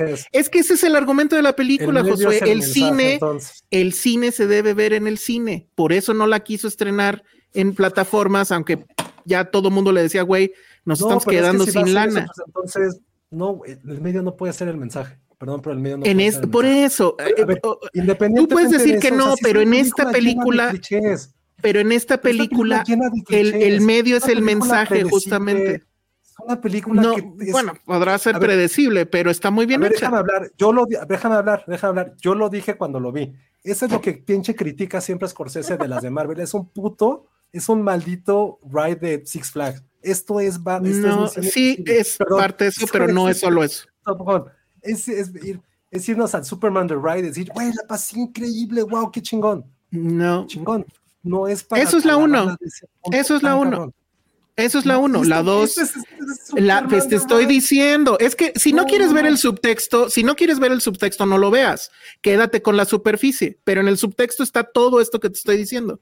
Y no sé si la gente me está odiando y no sé-. No, sé si la gente me está odiando y si nadie está de acuerdo conmigo, con Bardo sí, Puedo, ok, puedo leerles pero el pulso, puedo decirles el pulso de los comentarios y la mayoría está de acuerdo con Elsa. Ahorita. No, no, no. No, creo que hay una me- hay un mix, no, hay un mix, no, sí hay un no, mix, no, no. pero Bueno, ahorita, ahorita, ahorita más bien salieron No. los que los que te están defendiendo. Porque, mira, la verdad es que o sea, es, eh, eh, o sea, decir que no puede ser porque es un ride y no sé qué, que sí es un ride, pero no nada más es un ride. Ese es el Sí, punto. Es, es negar que el cine, el blockbuster puede ser buen cine. Y estás poniendo RR en tu lista. O sea, me Sí, vas a no, decir que no están en la misma, pero no están en la misma liga. Los dos son blockbusters, los dos tienen cosas extraordinarias en- respecto a la cinematografía. Los dos pueden, o sea, los dos pueden rayar en lo absurdo si quieres. Sí, O sea, esta es una película No, de pero ¿sabes avioncitos, la otra. Sí, sabes que te voy a dar y creo que por eso sí podría estar en la lista y te concuerdo. Es después de muchos, muchos años, por fin podemos ver un blockbuster que está apostando a hacer algo más. Eso sí, eso sí lo voy a comprar completamente. Es un blockbuster para poder poner efectos especiales. Hay una razón de por qué está todo esto. Y hay algo que también creo que no, no, no lo has mencionado sobre esta película, que es la fidelidad que tiene a la esencia de un personaje casi 30 años después. Y creo que esa virtud de decir, vamos a regresar a 1986 y cómo evolucionó este personaje, evidentemente en un contexto que sí es de 2022, o bueno, 2020 cuando la hayan querido hacer, creo que eso también sí lo voy a comprar muchísimo. Que fueron muy fiel a cómo hubiera sido este personaje Y si vive, de carne y hueso. La neta, sí- eso sí. y sí ahorita vive con un poco el allure de, de la película que salvó al cine en la pandemia y todo eso. Pero eso evidentemente en el tiempo se va a borrar. Pero aún así, la película subsiste. O sea, porque todo lo demás que estoy comentando va a subsistir. Oye, y en algún momento, algo para, para Patty. Yo nunca he sido fan de Top Gun. Se hizo el chiste porque él y yo teníamos ese chiste recurrente. pero que porque tú la tenías 2009. más presente que yo, eso es un hecho. Sí, o sea, tú recordabas eso- diálogos. Y eso es por lo que le dije hace rato a Ana Fox. Eh, yo soy muy fan de los diálogos del cine. Me sé muchos. Ok. Y por eso, y se hizo un gag que es algo muy, muy Sí. nuestro entre Yo, que ahorita se ha desvirtuado con lo que es Top Gun Maverick, pero sí, o sea, lo que digo es que sí está muy alta, no es para tanto, pero Número tres, creo Muy que me parece que, o sea, creo que hubiera sido más criticable en todo caso que lo hubiera dejado en el uno. Y ahorita van a ver cuáles son las la otras escena- dos. Pero tiene la escena más ridícula del año, A ver. ¿Cuál es? cuando... No sé si se Ay, cuando está dando la clase. Está dando la clase, Ajá. Sí. así madre, ¿no? Con un libro gigante. Ah, y aplica el, aplica el todo lo que saben sobre la aviación no existe y tira el libro. Y es Ah, como, sí. "Ah". No, no, el diálogo no es ese. El diálogo no es ese, Josué. La acabo de ver ayer otra vez. Llega con el libro No y les manches, dice: la viste ayer. Este es el manual del el avión F, no sé qué. Y lo Y tira. lo tira. y les dice, los en- oh, eh, ¿quién, ¿quién más sabe de este manual? Los enemigos. Ellos también lo leyeron. Lo que no saben es qué vamos a hacer nosotros. Ese es el diálogo. Ay, Lo acabo de ver wow. ayer. Elsa, amo que ames Top Gun tanto.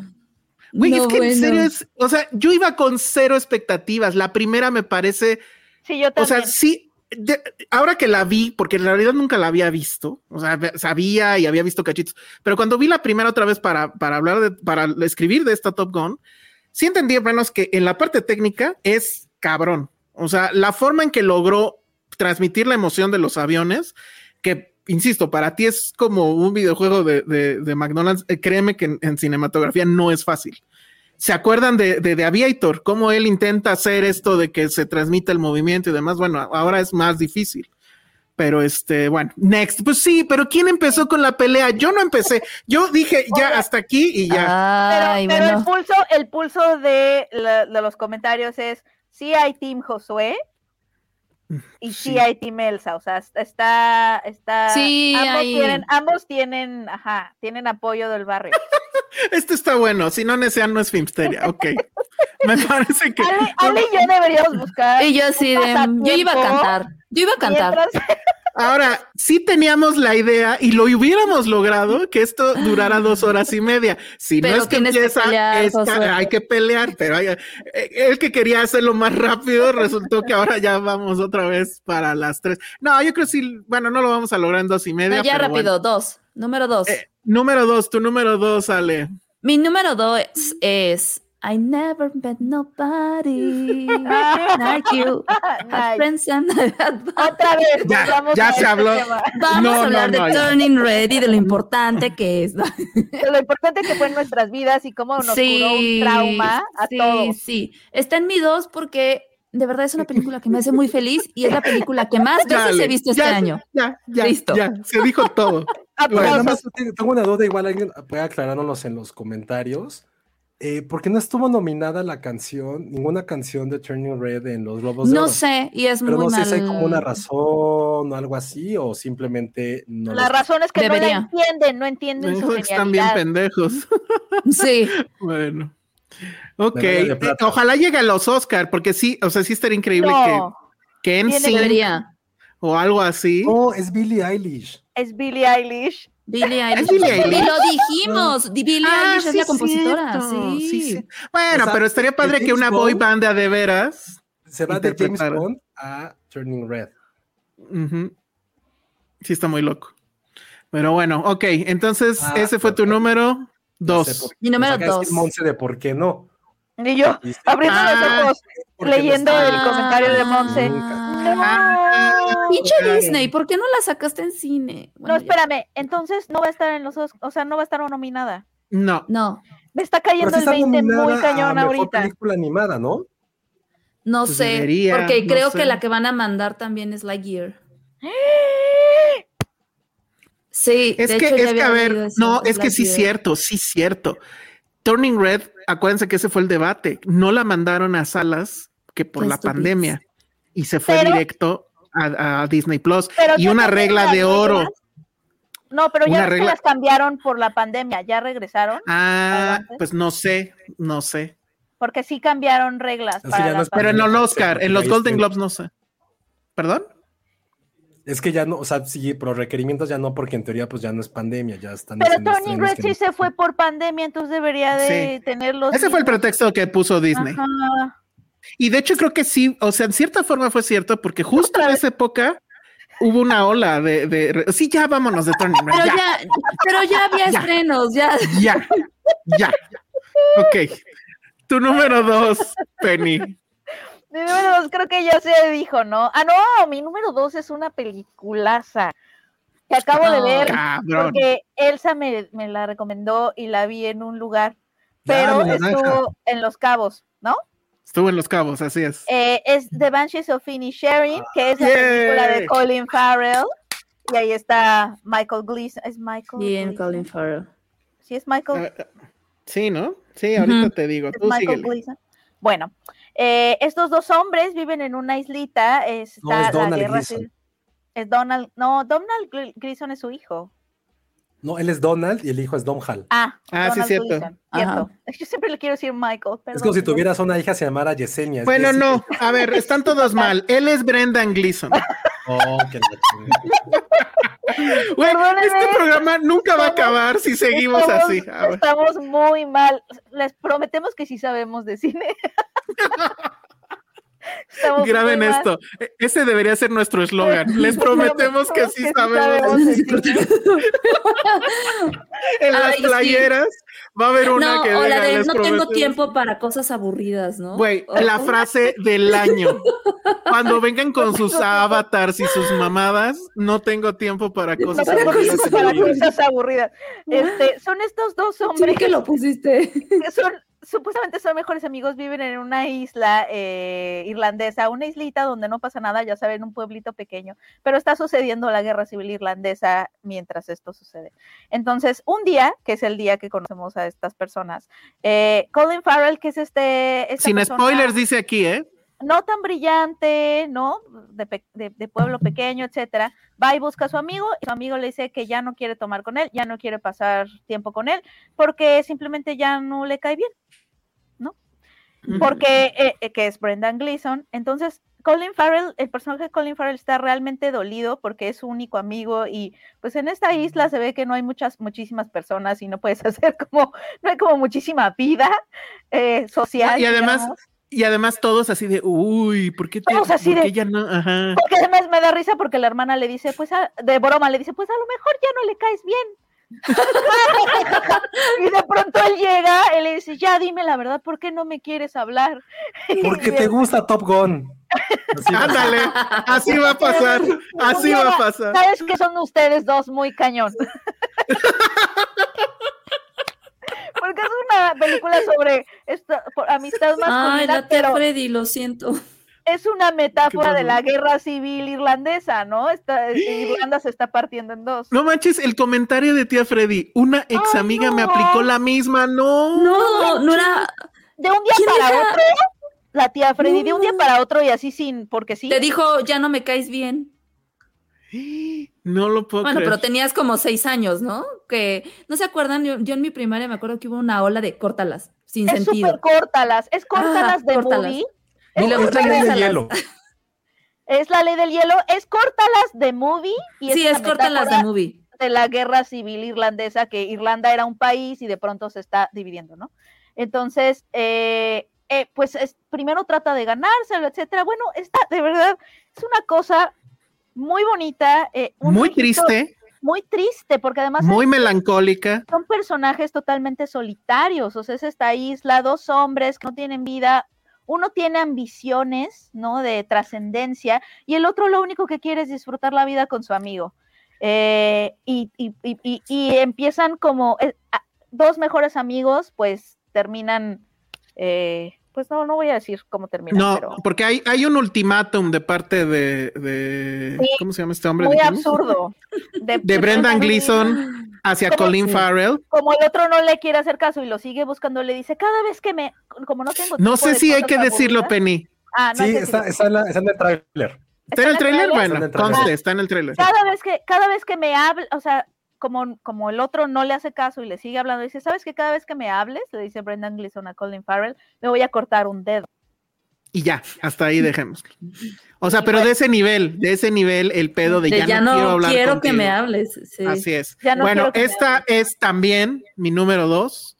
Eh, hay dos cosas que, de las que creo que habla, porque la verdad es que al- cuando salí de verla, sabía que la amaba, pero no sabía por qué. Una, Mm. que me parece que no es tan evidente tal vez, es, creo que habla de la mecánica de, de- de justamente del conflicto humano, de cómo empiezan los conflictos humanos y cómo pueden ser tan absurdos y tan dolorosos. Y tan, y Eh, tan, es tan, tan de risa, o sea, si estás afuera de ellos. Sí, yo no la veo tanto como comedia, la están No, no es queriendo vender comedia. como comedia, pero no es una comedia. No, Humor negro. la han Humor muy como negro, humor negro. sí. humor negro. Sí. Yo creo que es humor negro. La película además está filmada de una manera hermosa. Ahorita voy a buscar quién es el, pero creo que no sé si es un, el muy conocido, pero bueno, por una parte es eso y por otra parte sí tiene esta cosa que es, que es, ¿qué es más importante? ¿Ser relevante o ser, O ser una simplemente buena una persona. buena persona? Exacto. Ese es como que el conflicto más evidente Sí. y es una pregunta que sí hace la, la película. No es una película, me parece que de respuestas, no te va a contestar No. ninguna de las dos cosas que les estoy planteando. Más bien hace que el espectador se las pregunte, ¿no? Sí, y, y- pero, pero sí logra que te metas mucho en el mood de la película, o sea, en esta onda melancólica y que sí digas, bueno, pues es que ¿por qué está pasando esto? Pues ¿Por ¿qué le hizo el otro? Y, ¿Qué le y- hizo? y la descripción del pueblito creo que está bien padre, o sea, está, Está la señora, creo que es la señora de la única tiendita, y entonces la gente va ahí porque, o sea, en vez de decir que van a chismear, dicen que van a saber las últimas noticias, ¿no? creo que es la frase. Y luego está este otro, ¿cómo se llama el güey que va a ser eh, Barry Keoghan? Que es, es, un que no actorazo, maldita No mames, aquí está cabrón. Muy cañón. Muy cabrón. ¿Ustedes lo ubican de algún otro lugar? Sí, pues es el nuevo Joker. no, y es este, ¿cómo se llama? El de, de a ver si te acuerdas de cuál. De Deer, The Secret Deer. ese creo que mucha gente lo va a ubicar, pero él es como el otro protagonista de Killing the Secret Deer que desde esa actuación yo dije, uy, ¿quién carajos es este cabrón? Sí, sí, sí. Es lo que dije. Y un talento. Y es, o sea, no está tan. Tiene 30 años, acaba de cumplirlos, pero uf, ojalá se lleve por lo menos un premio de lo que está nominado para que tenga este como Star Power, porque sí está un güey en una. con un don actoral en potencia que no sabe explotar, pero increíble. Sí, sí. Está, increíble. Él también sale en Chernobyl sale en The Green ah, Knight, sale en Eternals, sale en Eternals. tenía que tener ahí un tropezón. Sí. Y, bueno, no está tan mal. y técnicamente sale en Batman o de Batman, porque pues, insisto, él es el nuevo Joker. El nuevo Joker. Y yo espero que no se haya quedado en una idea que pues, se fue al piso de la sala de edición. Ojalá. Jokers? Sí, va a haber dos Jokers. Mm. Ah, si quieren ver esa escena, si no la han visto, está en los extras que vienen en HBO Max en, en, The Batman. Pero bueno. regresando tantito a Sharing, este, desde hace mucho que no, que un burrito no me daba tanta ternura, Bueno, no hemos visto EO. Eh, eh, y era lo que iba a decir. Siento que este fue el año de los cangrejos y de los burros. O sea, no hay su protagonismo en el cine, porque, ajá, EO. Pero, ¿sabes qué? Me da mucho miedo ver EO. Ah. ¿Dónde hubo cangrejos? Yo también, no quiero verla. En, House of the Dragon. En House of the Dragon sí, hubo cangrejos, y acabo de ver otra donde también hubo unos cangrejos. ¿La de Marcel no es un cangrejo? No, ah, ¿verdad? No, no, es una almeja. Es una conchita. es, una conchita. Sí, es una conchita es un con ¿no? Bueno. Pero no, sí, la verdad es que está, está muy padre. Y sí, sobre el, absurdo del conflicto humano, que. Mm, y esto que tú decías, o sea, lo de qué es más importante ser relevante o ser una buena persona, esa es una pregunta que genera guerras, o sea, literal. Eh, eso son estos conflictos, eso es como una guerra en chiquito. Ah, pero, pero es una guerra interna, porque a mí sí, es, sí es un conflicto, o sea, sí es un conflicto. Yo, yo, yo creo que sí, todos queremos yo sí creo que todos queremos este, alcanzar la inmortalidad, como diría Woody Allen, yo quiero alcanzarlas no muriendo, ¿no? Pero bueno, sabemos que todos vamos a morir. Sí. Pero sí queremos ser relevantes en algún punto, ¿no? No sé. El, personaje de Colin Farrell es, este argumento a favor de, bueno, pero la gente que te quiere te va a recordar. Ajá, exacto. ¿qué, más, ¿Qué más quieres? O sea, si las personas que, están a tu alrededor y que te y, conocen. Y, no es necesario todo eso que tú dices, porque aquí vivimos bien, o sea, pero es el pinche pueblo, o sea, e, es, en realidad es una película fabulosa. Es una joya. Yo la amé muchísimo cuando la vi en. Se ha dado una parte fundamental de la música la música de la ah. película es ah, otro personaje, es muy relevante. Creo que para mí esta película tiene como dos, dos, como dos vértices. El primero es evidentemente lo que ocurre en los lugares cada lugar. Y creo que eso es algo que en esta película se retrata de una forma fabulosa. Y la segunda creo que es un poco, habla acerca de la importancia, que la importancia puede ser algo malo o bueno de la soledad.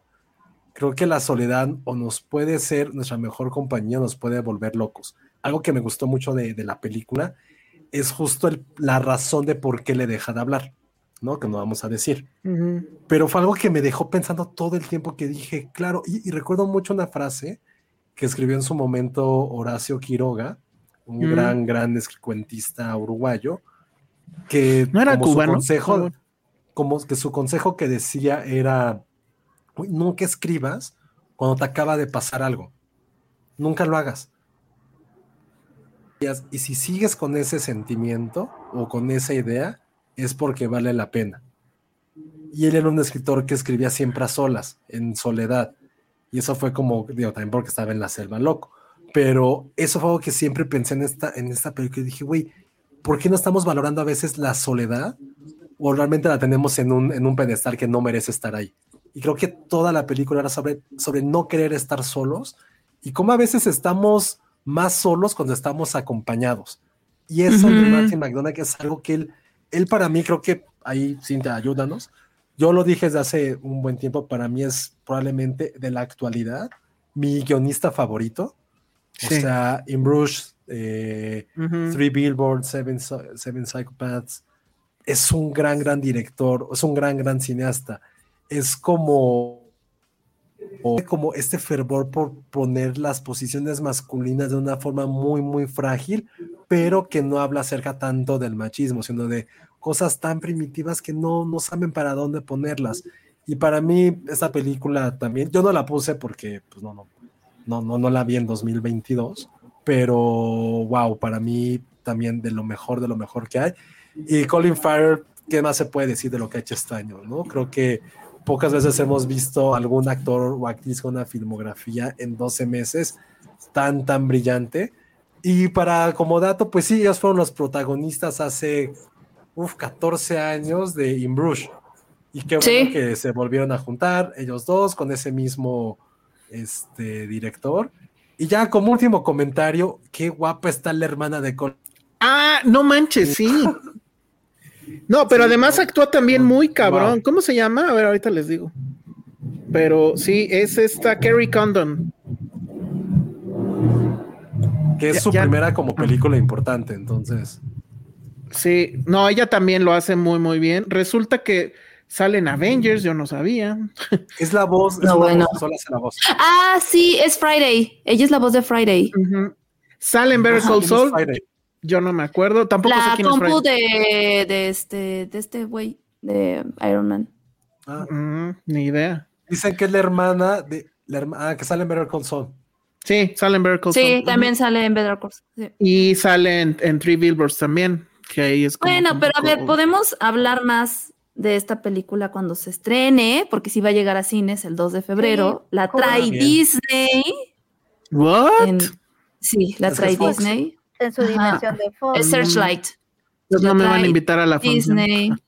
Muy chiquita, entonces la verdad es que si tienen la pen, si, tienen la oportunidad, eh, si cachan la, cacharla en el cine, vean en el cine, porque sí está visualmente muy padre la fotografía, que ya lo platicaron ahorita. Y sí me gustaría que platicamos más ya. Entonces, esta nada más como paréntesis fue la película que más, la más fregona de los cabos. Sí, sí, definitivamente. Digo, Mm, o sea, sí me faltaron ver algunas, pero no creo que esté, estén a este nivel. O sea, por lo menos la más relevante en el tiempo y que seguro va a llegar a los Oscars y demás, seguro.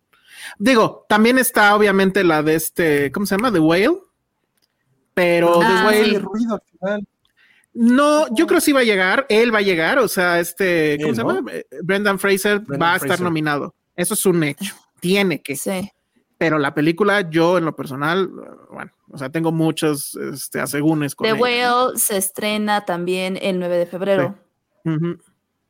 Muy bien. Bueno, pues entonces ya, o sea, ya definitivo no lo logramos que fuera de, dos horas y media. Tenemos ya 15 minutos para nuestros números unos. Eh, ah, ya, estamos en los números unos ahorita ya. A ver, espérame, sí, porque tu número, no. Ah, no, sí, cierto, sí, cierto. Pero bueno. Voy, a una parada técnica rápida. Ah, vas, vas, ah, vas, pero no. yo sigo mi dos. Pero tu dos ya también salió. Y, y, mi dos ya también salió, entonces córrele, Penny. Ah, no, entonces, ah, bueno, sí. Ah, no, pero primero vale. Entonces sí tienes tiempo, vas. Ok. Muy bien. Tu número dos, Josué. Córrele, Penny. Ah, mi número dos es After Sun en español. No sé, iba a decir español, perdón. Este, no sé cómo la hayan puesto en español After Sun. Ya, ya se platicó un poquito de ella. Creo que eh, dos cosas nada más como para, para que la chequen ahorita mientras y esperemos que la puedan ver en movie a partir de mañana o cuando la quieran ver este fin de semana. Dos cosas que me llamaron muchísimo la atención de, esta película. Uno, el contraste a nivel fílmico de las escenas en las cuales aparece la, la niña, la protagonista, todo es esplendoroso, todo es lleno de luz, todo es felicidad. Cuando el protagonista o la narrativa cambia hacia el papá y que ya nos están dando como una pequeño, como como un pequeño guiño de lo que va a ocurrir después, todo es muy oscuro. Y creo que esa dualidad se presenta de una forma visual, tampoco muy, que qué innovación, pero muy, muy sutil, y eso me encantó. Y la segunda, eh, creo que mi, mi, canción favorita, digo, ya que está ahorita tan de moda de Bowie, ah, pues sí es evidentemente Under Pressure, siempre me ha gustado desde niño. Pero después de haberla visto en esta película, el contexto cambió completamente. Y me encanta cómo destrozó una idea que tenía de algo que me ponía feliz durante más de 30 años. wow. Y ahora no es que me ponga triste, pero ya no la puedo escuchar de la misma forma. Y también tiene mucho que ver con lo que está pasando uno de los personajes de la, el título de la canción y lo que se dice en la canción. Entonces, para mí eso cuando una película te puede también como destrozar un poquito todos tus paradigmas de cultura pop, me, me gustó mucho y, y, qué increíble que sea una ópera prima, qué increíble que sea de, de, una chica, qué bien que tenga esa distribución. Y After Sun es, ¿qué puedo decir? Es una película muy, muy de mi estilo, muy de lo que me gusta a mí y pues encantado. Creo que lo único que no me dio ganas la película es ir a Turquía. Entonces, que, no voy a ir.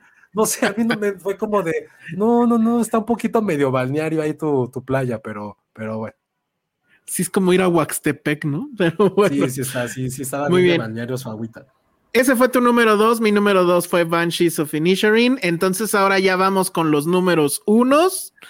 Antes, antes, antes de eso, hay un superchat que no hemos hay leído. Hay un superchat, Elsa. Así es. Leonardo Hernández dice: Saludos desde Seattle, chicos. Les envío una donación para un chocolatito caliente. Hoy Noche de Reyes. Yo programo las pelis que voy a ver viendo sus reseñas. Big kudos. Mm. A la basura, Rotten Tomatoes. Bravo. Bravo, bravo, bravo. y muchísimas gracias. Sí, está increíble. Y entonces, dicho eso, Ale, dinos ¿Cuál es tu número uno? y concuerdas con. Estoy hablando sola y no me he visto que estoy mutada. Exactamente. Mi número uno es One Piece, no, no es cierto. Es Everything, Everywhere, All at Once. Todo en todas partes. vi las siglas y no sabía qué era, ya. es que es muy largo. Es muy, muy largo. Creo que aquí me pasa también un poco lo que decías, Penny, al principio, que creo que el cómo percibes una película cambia mucho cuando te involucras desde otros ángulos. Para mí, profesionalmente hablando, creo que esta es la película más complicada que me ha tocado distribuir. Y aparte que nos tocó desde el proceso de 0-0 desde que A24 vino y se acercó y todas estas juntas de, oigan, porque de verdad era una onda desde A24 que estaban preocupadísimos de, oigan, este, si, si la ven que la podemos estrenar, es que cómo la vendería, ¿no? O sea, este reto de cómo la vendes, dices que es comedia, dices que es un drama, dices que es acción, de qué dices que va, qué tanto puedes decir sin spoilerear, pero es que dura tanto, ¿no? Y era como este, este riesgo que teníamos los jefes, me acuerdo que se fueron a Los Ángeles a varias juntas con A24, regresaban. Esta película la vi como cuatro veces, las cuatro veces que la vi, le, encontré como diferentes lecturas que, la verdad me fueron gustando, desde, desde la trama, desde este, de este riesgo que tomó de los multiversos, porque se acordarán que antes de, este estreno ya habíamos tenido a Doctor Strange, entonces estaba esta batalla por los multiversos y demás. Y este multiverso a mí la verdad es que me impactó muchísimo, me, me voló la cabeza, me la pasé muy bien, me divertí mucho, me pegó hablando por ahí, no sé si fue Ana o no recuerdo quién, perdón, que hablaban de los quotes. Esta película creo que también tiene quotes bien padres. Este. Y fue una de las películas que profesionalmente hablando, repito, fue muy divertido trabajar, o sea, estar la campaña de los ojitos y demás. Y bueno, independientemente de esto, sí la recomiendo mucho porque creo que es, es una película, pues sí, diferente. Sí, yo sé que tiene muchos elementos que ya se han visto antes, no está tratando de cambiar el mundo ni mucho menos, pero creo que desde el cast, que es, increíble, ella es increíble, este, la historia y pues también al igual que Turning Red, volvemos a hablar de estas relaciones de madre e hija, pero también hablamos de la relación de pareja y del trabajo y demás lecturas que a mí me parecieron increíbles. Jamie Lee Curtis para mí es increíble también en, este, en esta película. Entonces, bueno, para mí, Everything, Everywhere, All at Once, Rules, de verdad, fue Eh, muy bravo. padre trabajar en esta película. Y sí, aprendí mucho. Yo, yo lo Que por eso único está en mi con lo- número uno. Nice. Yo, yo lo único con lo que me quedo que siento que sí, o sea, bueno, ahí va mi lectura terriblemente oscura al respecto, es que a mí sí me llamó mucho la atención esta modita por el multiverso, cuando antes lo que nos fascinaba era el viaje en el tiempo. Creo que ahora ya estamos plenamente seguros que el futuro es una mierda y por eso estamos buscando realidades alternas que estén más padres porque esto no sé para dónde va. Entonces, bueno, me llama mucho la atención eso porque además el concepto de multiverso ya llegó, o sea, bueno, ya existía en los cómics desde hace un chingo, pero bueno, ya en la cultura pop eh, masiva, pues ya llegó para quedarse, ¿no? Entonces, a ver, a ver qué pasa. Y esperen pasa más sorpresas de los directores, ¿eh? Que tienen que ver con Everything, ya lo verán. Muy bien, entonces ese fue tu número uno. Mi número uno, la me. Tu número uno, este, Penny. Mi número uno es un- la película que se llama Women Talking, que es dirigida Así por Sarah. Powley. Es la Mm. adaptación cinematográfica de un libro escrito por Miriam Toews, que también se llama Las mujeres, ellas hablan. eh, y está basado en ¿Era algo que sí sucedió.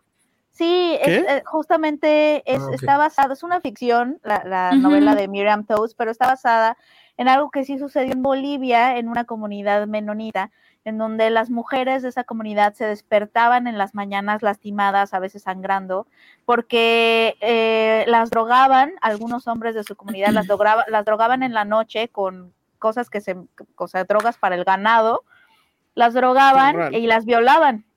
Pero cuando ellas empezaron a decir, oye, algo está pasando en la noche, les, les hicieron creer que era como producto de su imaginación o que era castigo divino, de que Dios este, las castigaba, o sea, las que les quisieron hacer como el super gaslighteo. Eh, y entonces ellas, o sea, fue, fue algo conocido, sí hubo, sí hubo mm, arrestos y todo eso. Entonces la novela narra cómo estas mujeres eh, se reúnen como en una pequeña asamblea. Ellas no saben leer y escribir, entonces invitan a un hombre, eh, el maestro de la comunidad, a hacer la minuta de la junta y entonces ellas se juntan para hablar qué van a hacer ahorita. ¿Se van a quedar en la comunidad o se van a ir? que es justo, y la película me gusta porque empieza con esta frase que dice, esta película es un ejercicio de imaginación femenina. Y tal cual es una película en donde vemos a todas estas actrices que además todas son, ah, increíble, Jessie Buckley, ¿no? Que ya habíamos hablado de ella con esta película de, mm, ay, ¿cómo se llamaba? The Lost Daughter. ¿Era The Lost. Daughter? The Lost Daughter.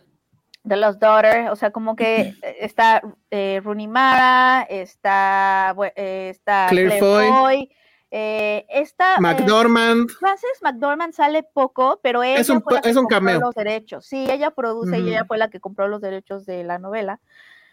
Y lo que me gusta más de esta película es que destaca algo que, o sea, cuando vemos todos estos movimientos feministas, lo que más se ve o lo que es más notorio para los medios de comunicación, para las redes sociales y todo, son las denuncias, ¿no? O sea, es el escracheo, es el denunciar, es el querer acabar con el patriarcado y todo, pero como que no solemos pensar o no se echa mucha luz sobre esta parte de- muy importante de los movimientos que es hablar y hablar y hablar, porque así como los pececitos de Nemo que se escapan y están flotando dicen, ¿y ahora qué? ¿Sabes?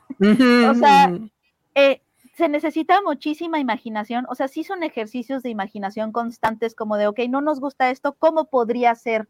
Y eso es tremendamente difícil, o sea, como todo lo que se ha- hablan las mujeres, todo lo que no concordamos, todo lo que debatimos, todo, es una parte del movimiento muy bonita, muy cansada, de mucho trabajo, de mucho trabajo imaginativo, y no se, no se piensa mucho en eso cuando hablamos como de movimientos feministas, porque la cosa no es romper la- el sistema, ¿no? Eh, nada más por romperlo, o sea, tú cuando rompes una pared o una barda es para pasar al otro lado, ¿no? O sea, como que quieres romper algo para crear otra cosa, para llegar o alcanzar otros lugares de pensamiento.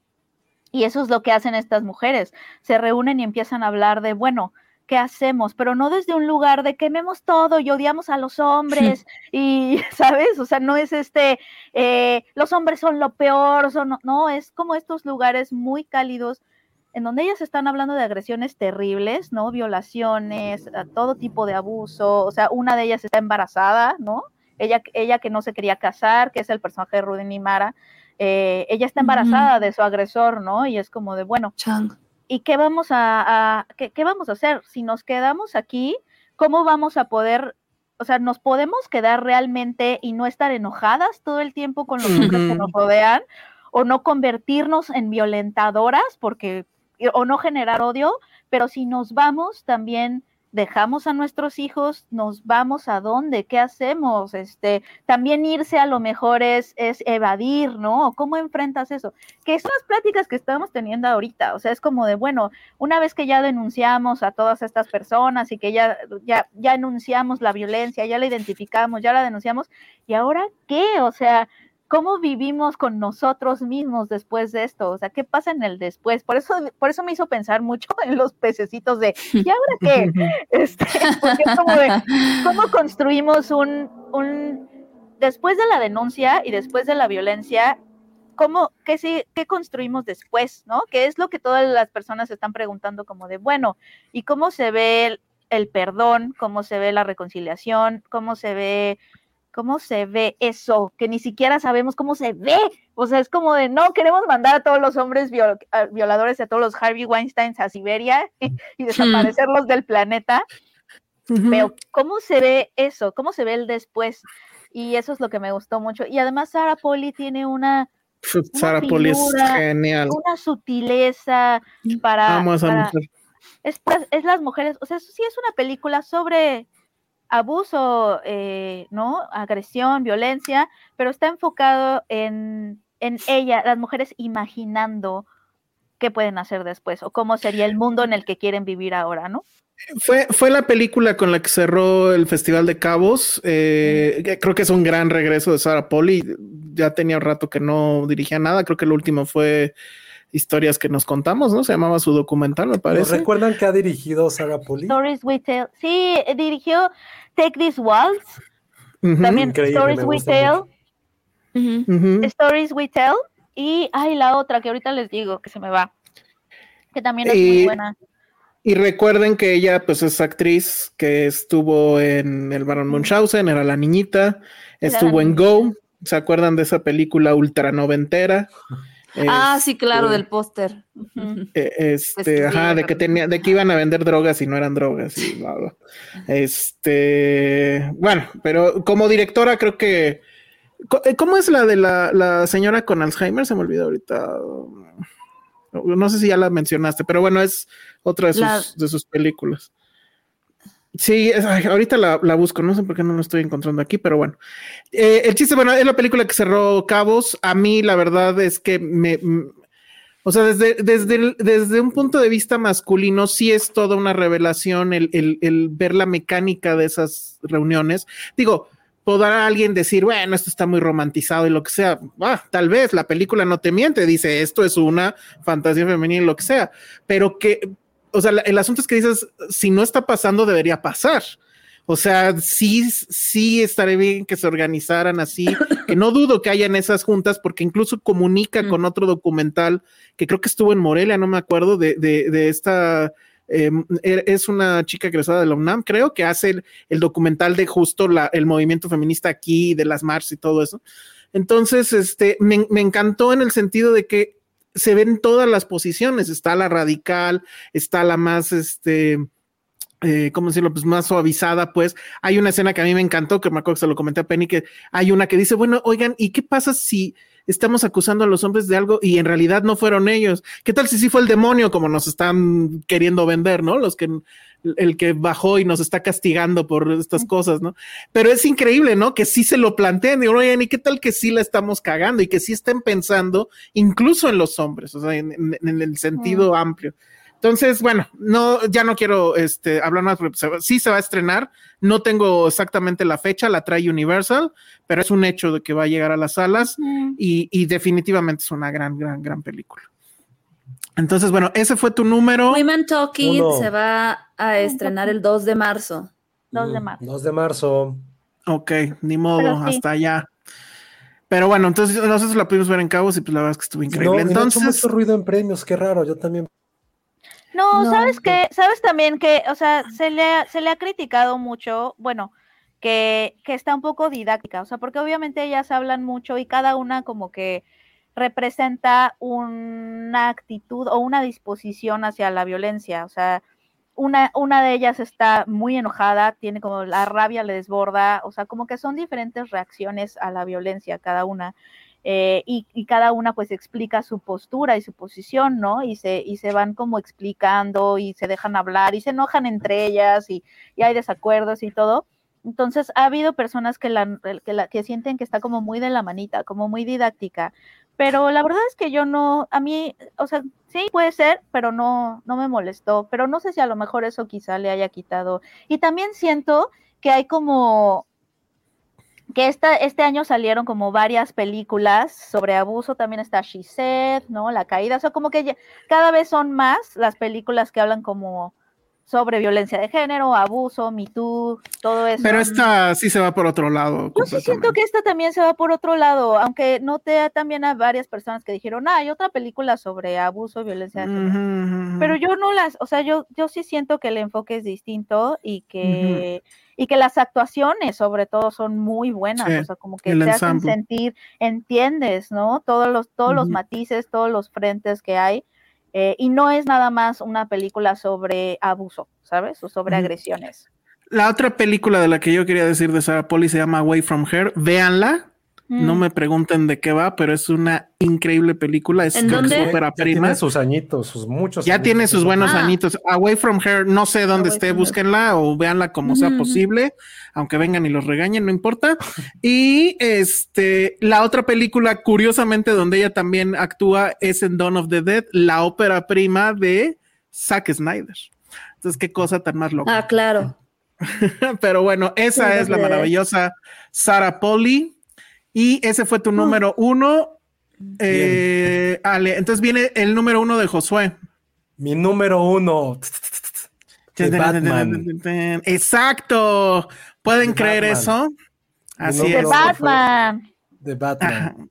Ajá. Ajá. Pues esta película con el Batman emo, el Batman que le gusta a Nirvana, y con una gran... No, no, mi número uno, ya la habíamos platicado un poquito, es After Young. Estoy muy triste porque no sé dónde la podamos ver legalmente en México, pero No creo que pues vaya a ahí pasar. sí, si no hay forma de encontrarla, pues you know where, modo. amigos.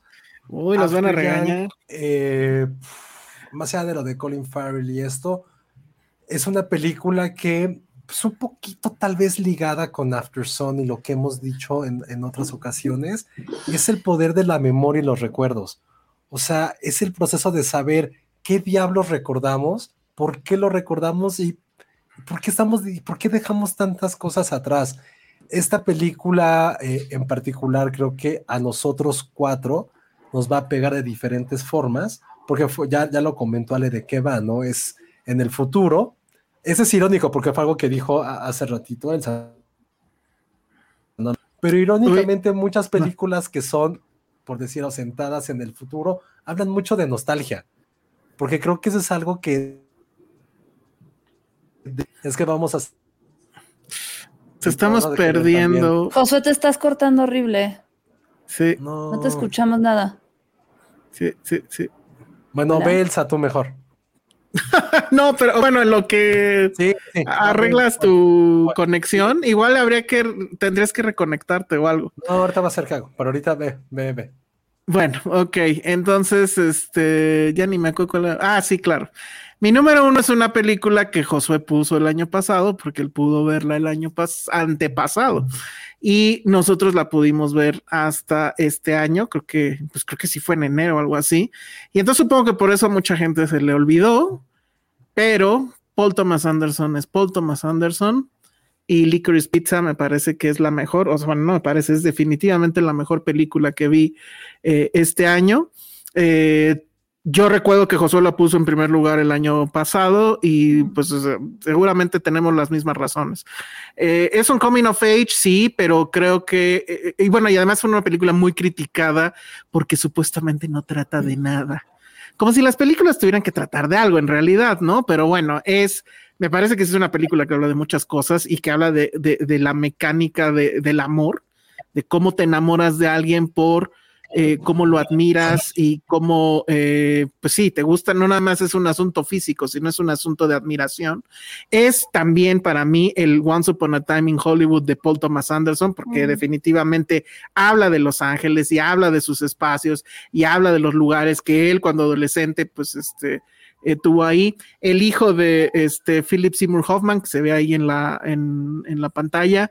Y bueno, esta mujer que es este Anaheim, me parece, de, de las Haim creo que son la gran revelación. Ella en particular creo que sí se roba la película muy cabrón y es apenas su primer película. Y para mí sí, o sea, son, es una serie de set pieces, son varias cosas que les van pasando a los protagonistas, pero creo que es una de las grandes películas que nos ha dado Paul Thomas Anderson. Es una experiencia completamente también cinematográfica. No le toma únicamente los primeros cinco minutos para que ya estemos enganchados con los personajes, que nos preocupe lo que les va a pasar. Y así nos mantiene durante toda la película. También es muy importante la presencia de David Bowie en esta cinta. Ya hablamos en no sé cuántas donde aparece David Bowie. Entonces, bueno, definitivamente esta es para mí la película del año por mm. encima pues, de ya las otras que hemos mencionado. Y sí, esta la verdad es que desde el fondo de mi corazón siempre estuvo en primer lugar arriba de Top Gun, pero pues mm. eh, eh, pues sí, o sea, en su momento había que hablar de Top Gun, ¿no? Entonces, bueno, pues ahí está. ¿Me escuchó? Uy, pero te escucho súper horrible. no. más quedito, más quedito. A ver ahí. Inténtalo, inténtalo. No, ya se quedó. Hola. Ahí estás. Ya. ¿Ya, ya se escucha? Perfecto. Ajá. Oye, qué bueno que poniste, pusiste Licorice Pizza. Ya a mí me tocó el año pasado hablar de ella, pero sí, una, una maravilla. Y creo que creo que ya descubrí que mi punto débil es ver a dos personajes corriendo en la pantalla. sí. Pizza, todo el mundo se la pasa corriendo, o sea, un poquito más y ya aparece Misión Imposible. Si otra correllita se echaban los dos. Ya, y esa escena final también es, es maravillosa. Yo nada más, yo tengo duda, no me la respondas porque la quiero yo aclarar por mí mismo es, siento que está muy ligada en cierta forma espiritualmente, quizá, con The Fablemans. Hay algo que siento que está un poquito ahí, juegan en la misma liga, pero no, no, no me digas, siento que eso va a pasar. Mm. Y pues sí, qué bueno que está esta lista. Tuve esa discusión de si la podía volver a poner en mi primer lugar, me dijeron que no, pero de, 2021 y 2022 sí estaría en mi lista en ambos, en ambos años. Entonces, que bueno, ni siquiera me acuerdo cómo dije poniste. Sí. No, bueno. Ah, qué oso, ya. Dije poniste. Algo iba a decir. ¿Cómo le pusieron en español a Licorice Pizza? Licorice Pizza, según yo no le pusieron. Sí. Ah, qué bueno. Nada más era eso. Entonces, pues ya ahora sí, ya mi última. Bueno, ya me tocó a mí cerrar con esta. No supe qué tanto me pudieron escuchar anteriormente. Nada, empieza de nuevo. Ah, lo, lo, que les decía de esta película que que es fascinante y algo que había dicho Elsa en, su principio, es eh, que las películas ahora ambientadas en el futuro, creo que hay algo que es, que es muy, muy recurrente.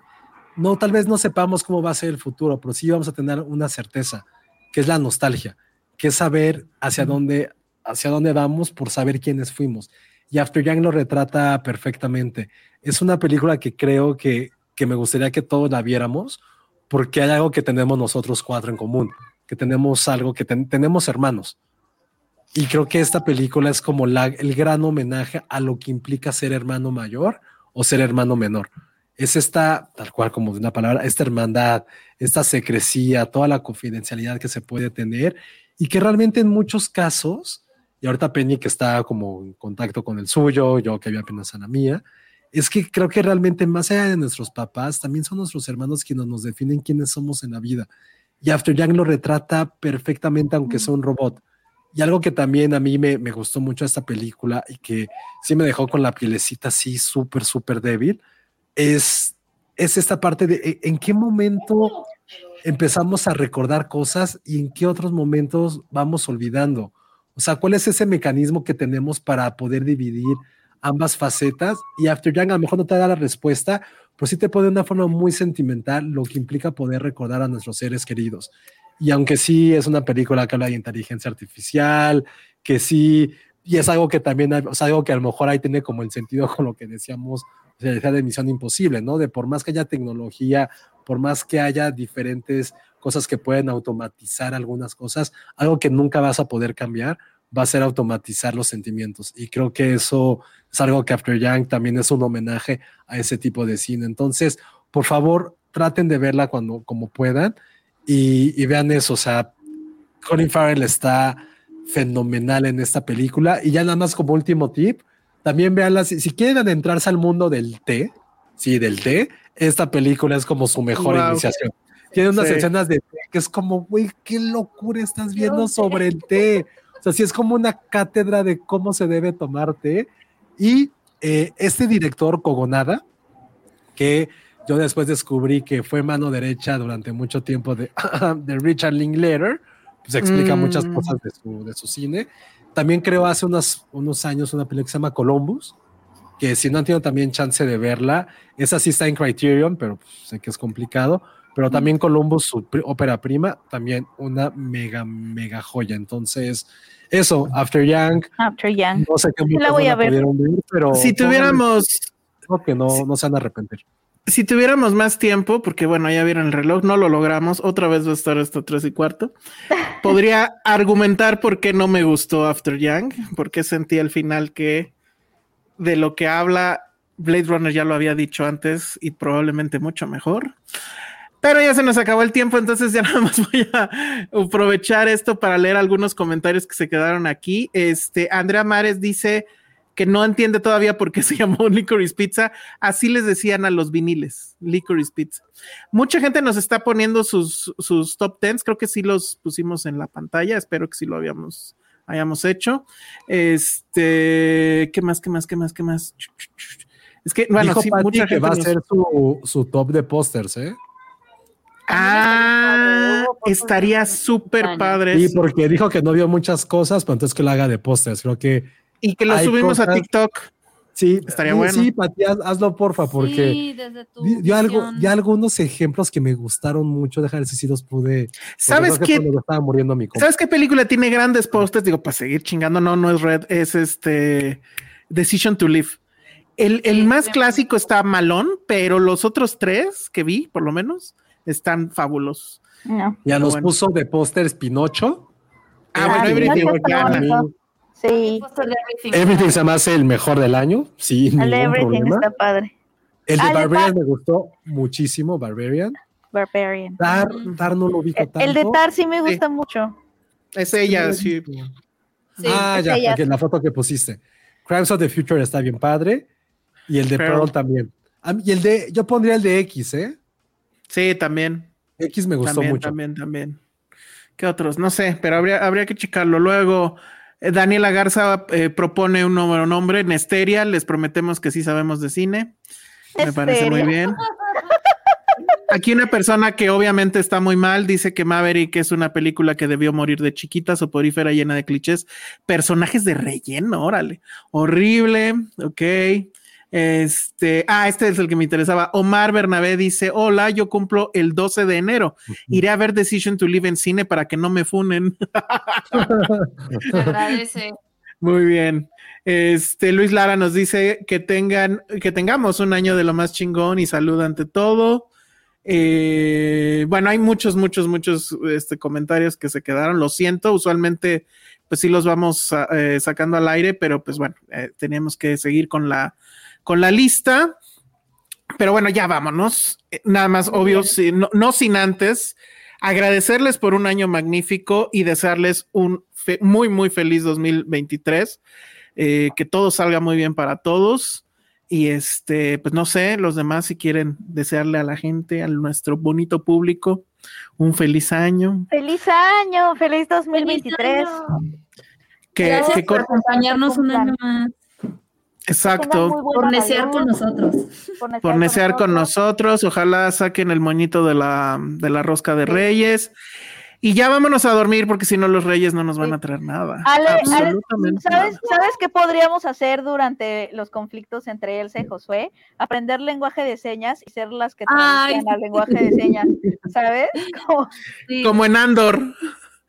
Como en señas. Sí, sí, Exacto. Ah, oye, una cosa que sí amé de After Yang, y eso sí deberíamos de hacerlo, empieza la película también con un baile y son cuatro integrantes, entonces creo que deberíamos de, de hacerlo. Estaría ah, sí. sí. podríamos. que podría ser más Android. Yo puedo. Pero el Android lo hace increíble, pues es pura ¿no? repetición de movimientos, etcétera. Rifados, mis estimados Filmsteria, gracias por el esfuerzo de siempre. No, muchas gracias a ustedes, sobre todo por aguantar estos dos últimos episodios. Créanme que lo intentamos. Josué lo intentó al principio, pero no se pudo, ni modo. Duró otra vez tres y cuarto. Eh, eh, pero ya, los próximos les prometemos que regresamos de menos a nuestra duración original, que son dos horas, y a ver si le podemos bajar un poquito. Ay, Entonces, nadie nos cree. Nadie nos cree, ni nosotros nos creemos. Pero bueno, Polly Bridges dice, son geniales. Muchas gracias, a todos. Eh, qué bueno que, que, nos pudieron aguantar justo estos, estos dos episodios, pero sobre todo que siempre les hemos dicho, esto no lo, si no lo hacemos por nosotros. Créanos, tampoco es que no, nos costó mucho trabajo hacer las listas lo hacemos justamente porque nos encanta poder convivir con ustedes, poder entre nosotros, poder convivir también, que llevamos ya mucho tiempo sin poder vernos los cuatro juntos, aunque no lo crean. No sé cuándo fue la última vez que estuvimos los cuatro juntos. Uf, yo creo que no sé si desde, desde antes de pandemias hemos estado los cuatro en un mismo espacio, porque por X o Y nunca hemos podido estar en las convivencias los cuatro. Este, ahorita estuvo padre las semanas, últimas semanas que estuvo aquí Elsa con nosotros y que realmente todo esto lo hacemos porque nos encanta poder convivir con ustedes, aunque sea de esta, de esta forma, poder transmitir al igual que ustedes nuestra pasión y el amor por, los, por el cine, por las series, por pelearnos, por reconciliarnos, porque créanos que esto ni siquiera, o sea, ni siquiera estamos, nos peleamos, es nada más para, para también darle como fuego a lo que sé que ustedes también pueden comentar. Y la verdad, pues sí, esperemos que les traigan algunos regalos a los reyes, que este año evidentemente nos podamos ver no solamente nosotros cuatro, pero también con, con ustedes un ratito y que sigamos viendo mucho cine, eh, que estén atentos a las fechas de estreno que tengamos, eh, a diferentes cosas y sobre todo que también este año tenemos para nosotros como equipo, como marca, muchísimas, muchísimas ideas, muchísimos retos. Ahí estaremos tratando de hacer cosas nuevas también por ustedes y que esto siga creciendo. Ahí Elsa tiene el dato de cómo nos fue con Apple Podcast, que evidentemente nos fue muy, muy, muy, muy bien otra vez. Pero pues sí, más allá de eso es darle las gracias por siempre escucharnos, por vernos y veamos qué ideas vamos sacando juntos para este 2023. Pues gracias a todos, de verdad, gracias por acompañarnos, por estar con nosotros y soportarnos sobre todo. Ahora sí, nos tenemos, bueno, yo ya me voy, ya nos vamos. Redes sociales. Muchas cosas los, los reyes. Eh, Ay, sí, pero ¿de qué hora es, caray? Bueno, redes sociales, Penny. Arroba Penny Oliva. Ale. Arroba Ale Kazagi. Josué. Arroba Josué Corro. Y yo soy el Salón Rojo, vean Top Gun. Nos vemos en la próxima, bye. Bye. Decision to live en el cine. Bye.